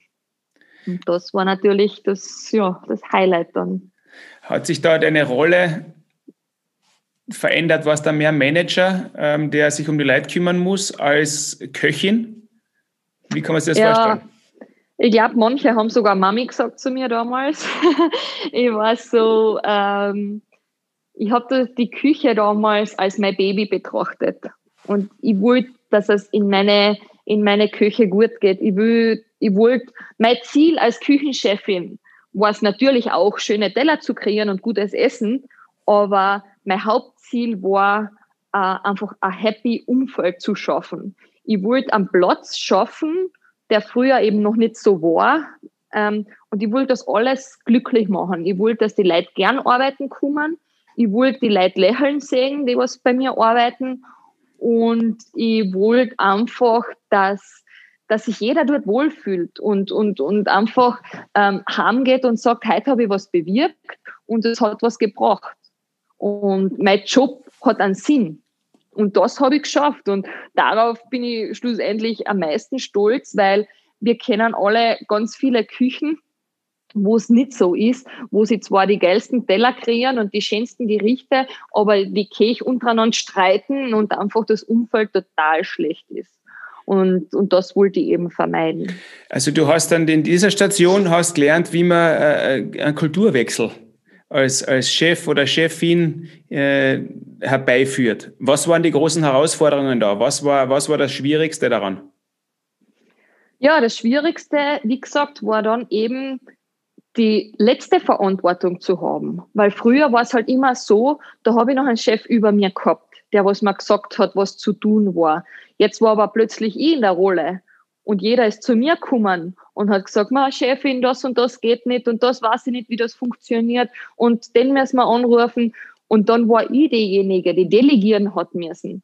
Ich habe dann auch mir als erster einmal Gedanken gemacht, wie strategisch ein Team aufbaue, um das Ganze allein unter Anführungszeichen zu bewältigen. Weil wir wissen, es geht nicht allein. Und da habe ich dann ganz, ganz stark meine Einflüsse und meine Erfahrungen also meine Erfahrungen einfließen lassen, so wollte ich sagen, die, was ich da gemacht habe. Dann habe ich wieder sehr viel an den Rennalt gedacht. Dann habe ich wieder sehr viel zurück auf Spanien gedacht. Und dann habe ich gesagt, ich weiß ja noch, wie es damals war, wo es so schlecht war. Lisa, vergiss das nicht, so will das ja nie machen. Mach's anders. Geh den anderen Weg. Ich habe dann mir wieder erinnert, wie es mir damals mit 19 Jahren gegangen ist, wo ich so Heimweh gehabt habe in London. Und diese Erfahrungen habe ich dann in meinen Job einfließen lassen, weil dann ist der 19-jährige Koch zu mir gekommen und hat gesagt, Chefin, ich habe so Heimweh. Und ich habe gesagt, ich weiß, wie du dich fühlst, weil ich habe es echt gewusst, wie er sich gefühlt hat. Und ich habe ihm echt helfen können. Und das war das für mich das schönste Gefühl, nicht zu wissen, ah, ich habe, weiß ich nicht, heute 40.000 ähm, Euro Umsatz gemacht an einem Abend. Jawohl, heute haben wir einen Russ gehabt, der was 300 Pfund an Trüffel gezahlt hat. Und jawohl, das, das Geld und der Umsatz war mir immer so nebensächlich. Freilich, es war mein Job zu schauen, dass die Nummern passen. Aber für mich persönlich war mein Hauptjob zu wissen, dass meine jungen Köche was lernen können, dass die Erfahrungen sammeln und dass ich so wie ich den jemand immer gesucht habe, jetzt eine Mentorfunktion für andere sein kann. Weil jetzt hat sich das Ganze gewandelt. Ich habe früher immer einen Mentor gehabt und jetzt auf einmal war ich ein Mentor für viele. Und das war eigentlich, da kommt man heute noch die ganze Haut, wenn ich dann die Erfolgsgeschichten von den anderen her, wie sie es unter anderem mit meiner Hilfe dann teilweise geschafft haben. Das ist das schönste Erfolg, Erlebnis überhaupt, wenn du weißt, du hast ein Leben positiv beeinflussen können, in irgendeiner Art und Weise. Kannst du das, kannst du das auch so äh, unterschreiben, wenn ich sage, du, ja, das große Ziel, auch der Erfolg, ähm, ist jetzt einmal wichtig, dass man weiß, in welche Richtung man geht. Auch die Zahlen sind wichtig. Aber wenn jeder das Beste gibt, wenn jeder versucht, permanent an sich zu arbeiten und wenn das Team funktioniert, dann wird das Ergebnis zwangsläufig in die richtige Gut. Richtung führen. Ja. Es kann nur positiv in alle Wege gehen. Ich kann nicht da ähm, mir selber etwas vorlügen und sagen, ich kreiere das beste Essen und das teuerste Gericht und ich verdiene am meisten Geld von allen Betrieben zusammen, aber mein Team ist unglücklich es ist, es muss einfach eine runde Geschichte sein. Und das ist einfach ähm, die Schwierigkeit im Job zum Schauen, dass es überall läuft. Nicht nur bei den Zahlen und nicht nur bei der Kreativität, sondern auch, dass die Leute dort was mitnehmen können. Und das, ja, da muss man sich gegenseitig einfach unterstützen.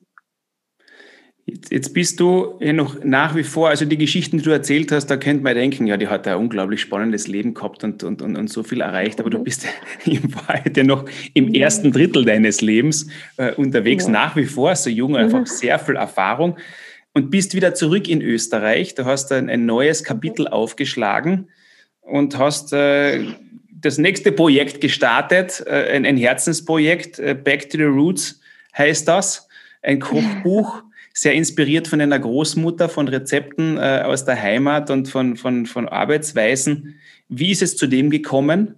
Wie kreiert man das beste Kochbuch der Welt? Weil den Preis hast du ja auch mitgenommen.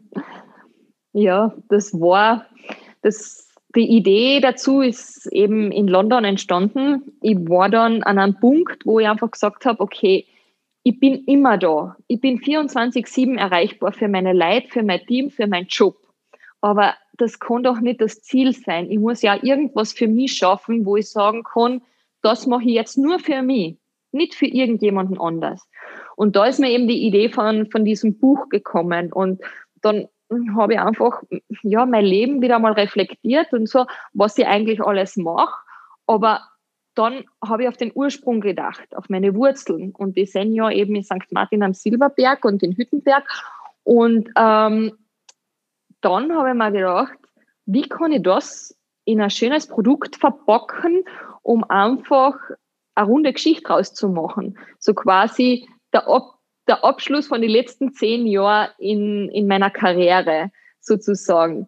Und dann wollte ich das einfach alles einfließen lassen, meine ganzen Erfahrungen und so weiter. Und habe dann diese Vision gehabt. Also das Buch war noch nicht einmal geschrieben, habe ich schon genau gewusst, wie es ausschauen wird. Ich habe ich hab gewusst, wie dick und wie groß und ich habe einfach das Ziel vor Augen gehabt. Und dann habe ich mir noch gedacht, okay, jetzt muss ich es nur noch umsetzen. Habe dann meiner Meinung nach Kärntens besten Fotografen äh, engagiert und gefragt, ob er mir da helfen kann. Ein ganz ein lieber Freund von mir, der Elias Jerusalem. Und wir haben dann geredet und ich habe ihm erklärt, um was es dabei geht bei diesem Projekt Back to the Roots. Und er hat dann gesagt, ich verstehe dich, du brauchst nicht mehr weiterreden, ich weiß, was du meinst. Dann haben wir gedacht, der kann gar nicht wissen, was ich meine. Und dann beim ersten Foto das ich angeschaut habe, habe ich gesagt, ah, er weiß doch, was ich meine. Also wir waren einfach von Anfang an auf einer Wellenlänge und das hat es einfach so rund und, und so stimmig gemacht, das Ganze. Und ja, anscheinend hat der Jury in Madrid und in Frankreich dann die Zweisprachigkeit und die Bilder und das Layout und das ganze Gesamtpaket gefallen und dann auf einmal kriege ich die Nachricht, ja, dein Buch ist es worden, das beste Kochbuch der Welt. Dann habe ich gesagt, das gibt's ja nicht, habe ich gesagt. Ich, ohne Matura, ohne Studium, ohne, ohne irgendwas, wie kann das sein, dass ich als kleines Dirndl vom Land jetzt auf einmal das beste Kochbuch der Welt schreibe? Und ich sage da, wie das zustande gekommen ist, einfach, weil ich alles mit einfließen lassen habe. Meine ganzen Erfahrungen, meine ganze Philosophie, meine Lebensweisheit und die Menschen, die was mir rundum unterstützt haben die ganze Zeit. Weil es hätte nicht funktioniert, wenn mein Papa beim Fotografieren nicht die ganze Zeit die Hintergründe, äh, Hintergründe arrangiert hätte oder wenn meine Mama nicht da abgewaschen hätte in der Küche und mir geholfen hätte beim Kochen, hätte man das nie so machen können. Das wäre nicht gegangen. Die Nachbarin, die uns Gemüse vom Garten zur Verfügung gestellt hat und so weiter. Also es ist einfach, es war so ein stimmiges Projekt. Alte Schulkollegen haben mir geholfen. Der eine, der ist der Hühnerbauer, der hat mir alles über seine Hühner erzählt und über seine Eier. Und der Jäger ist mit mir auf die Jagd gegangen und, und hat mir erklärt, wie das funktioniert. Und ich bin nur mit dem Blog dort gewesen, oldschool, habe mitgeschrieben. Und ich habe in dieses Buch wirklich nur reingeschrieben, was die Leute mir gesagt haben und ein bisschen, was ich gewusst habe. Aber ich habe gesagt, wenn ihr mehr wissen wollt, schaut auf Wikipedia. Dafür braucht ihr mein Buch nicht kaufen. Mein Buch kauft ihr oder lest ihr durch, wenn ihr einfach etwas Normales haben wollt, etwas zum Angreifen, etwas aus dem alltäglichen Leben. Und das, finde ich, ist uns sehr gut gelungen. Und deswegen auch Back to the Roots, weil ich einfach für mich meine Wurzeln wieder neu ergründen wollte. Damit ich nicht vergiss, wo ich her bin. Weil es ist ein wesentlicher Teil von mir. Was, was sagst du jetzt Mädchen, Buben, die am Anfang ihrer Reise sind? Wo sind die, wo sind die Grenzen? Was, was, was ist alles möglich? Äh, was, ist, was hast du aus deiner bisherigen Reise gelernt? Gibt es noch Grenzen für dich? Naja, Grenzen in Zeiten wie diesen, ähm, wenn an Grenzen einfach unfreiwillig ähm, gestellt, nur die Frage ist halt immer, was mache ich draus? wie sehr lasse ich mich beschränken und wie sehr lasse ich mich einschränken in mein Leben. Was will ich erreichen? Und ich glaube, wenn ihr etwas wirklich wollt, dann stoppt es einfach. Bitte einfach nur getrauen und versuchen. Weil, so wie ich vorher schon einmal gesagt habe, für mich war immer das Schlimmste, ähm, wenn, ich, wenn ich einmal aufwachen würde und wissen würde, ich habe es nicht zumindest versucht. Also es ist immer okay, wenn man mal, wenn man dann eine Niederlage erlebt oder wenn einmal etwas nicht funktioniert. Aber viel schlimmer ist es, wenn man es nicht versucht hat. Und deswegen wir sind in einer glücklichen Lage, wo wir die Möglichkeit haben, uns auszuleben und uns äh, und einfach Sachen zu probieren. Und es ist ganz wichtig, dass man sich selber zuerst einmal kennenlernt und selber findet und dann drauf kommt, ah, das gefällt mir und das gefällt mir nicht. Weil wie kann man von einem 15-, 16-jährigen Teenager erwarten, dass der schon weiß, ah, mit 50 bin ich bin ich da in der Position und mit 45 in der Position und mit 60 gehe ich in Pension, weil dann habe ich genug verdient. Man kann das Leben nicht so planen. Lasst das einfach einmal auf euch zukommen und genießt jeden einzelnen Tag und jeden Moment und macht aus einer negativen Situation eine positive. Weil ich kann sagen, heute regnet es schon wieder oder Gott sei Dank, heute regnet es. Das ist, das gleiche Ding, aber aus einer komplett anderen Sichtweise. Und da spürt sich ganz viel da oben ab im Kopf, wie ich das sehe, aus welcher Perspektive ich das sehe. Und man muss einfach anfangen, positiv zu denken, weil sonst haltet mir immer etwas ab. Und das Schlimmste ist, wenn ich auf den Nachbar schaue. Schaut auf euch selber, ob vor eurer eigenen Haustür kehren und konzentriert euch auf euch. Weil wenn ich mich immer auf die Fehler von anderen Menschen konzentriere, nachher wird mir das immer zurückhalten, weil die Zeit geht mir nachher ab, die was ich eigentlich in mich selber eine investieren kann. Wo steht die Lisa Wieland in zehn Jahren? Die Lisa Wieland äh, steht in zehn Jahren äh, ganz sicher mal neben Markus Salha. Hoffentlich dann schon mit einem Ring am Finger und vielleicht mit ein, zwei Kindern im Arm. Ähm, ja, die Lisa Wieland hat sich jetzt einmal entschieden, ähm, ein bisschen ihr Privatleben zu leben, weil das einfach in den letzten Jahren, ähm, ja, ich würde jetzt nicht sagen zu kurz gekommen, weil es war ja bewusst ähm, eigentlich ja so gewollt von mir. Ich wollte ja damals nie eine Beziehung haben und ich wollte ja eigentlich allein bleiben. Nur jetzt habe ich so einen tollen Menschen gefunden, den ich sicher nicht mehr so schnell hergib. und ähm, ja, und da möchte man schon jetzt einmal ein bisschen Zeit für uns haben, ein bisschen das Leben genießen. Und ganz wichtig, was ich eines meiner großen Ziele ist, ich möchte, dass Leute, junge Leute motiviert werden mit dem, was ich zum Erzählen habe. Ich will meine Geschichte öfter erzählen. Ich will ihnen neu bringen, wie es ist, wenn man da draußen steht. Und ich will ihnen die Angst nehmen, etwas auszuprobieren und etwas zu versuchen. Und ich will einfach, ja, ein Mentor sein für, für junge Menschen, die sich vielleicht doch getrauen, in die Gastronomie zu gehen. Weil eins kann ich sagen, es ist ein wunderschönes Leben. Es ist, es kann Luxus sein, es kann, es kann zwar harte Arbeit sein, aber die Freundschaften, die was man, was man da ähm, macht, und das internationale Multikulti-Leben, das ist so schön. Ich habe heute Freunde in Korea, ich habe Freunde in Südamerika, in Amerika, in Europa. Und wie ich meine Buchpräsentation dann in Hüttenberg gefeiert habe, sind 700 Leute gekommen. Kann man sich das vorstellen? 700 Leute wollten den einen Tag mit mir feiern. Und davon ein ganzer Reisebus, Reisebus voll vom Flughafen von Wien rein weil Leute von Frankreich hergeflogen sind, aus der Schweiz, aus Irland, von der Dominikanischen Republik ist ein Freund gekommen, nur für meine Buchpräsentation. Und natürlich mein bester Freund aus Indien ist auch extra angereist ähm, und hat gesagt, er will diesen speziellen Tag mit mir feiern. Und das sind einfach, einfach Situationen, wo du dann denkst, es ist so schön. Österreich ist so klein, aber ich fühle mich dann doch ähm, ein bisschen als Botschafterin für unser für unsere Branche in der Gastronomie und für den Job und ja, und da halt einfach so ein Multikulti-Leben zu führen, ist echt was Wunderschönes. Lisa, ich danke dir vielmals für deine Zeit, ja.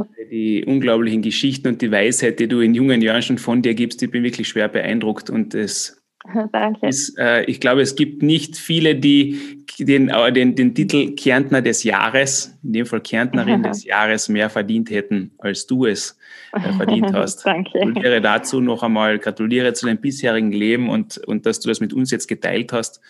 Äh, unsere Wege Danke. werden sich weiterhin öfter kreuzen, habe ich so das Gefühl. Danke ja. vielmals und äh, viel Glück weiterhin. Danke, Dieter.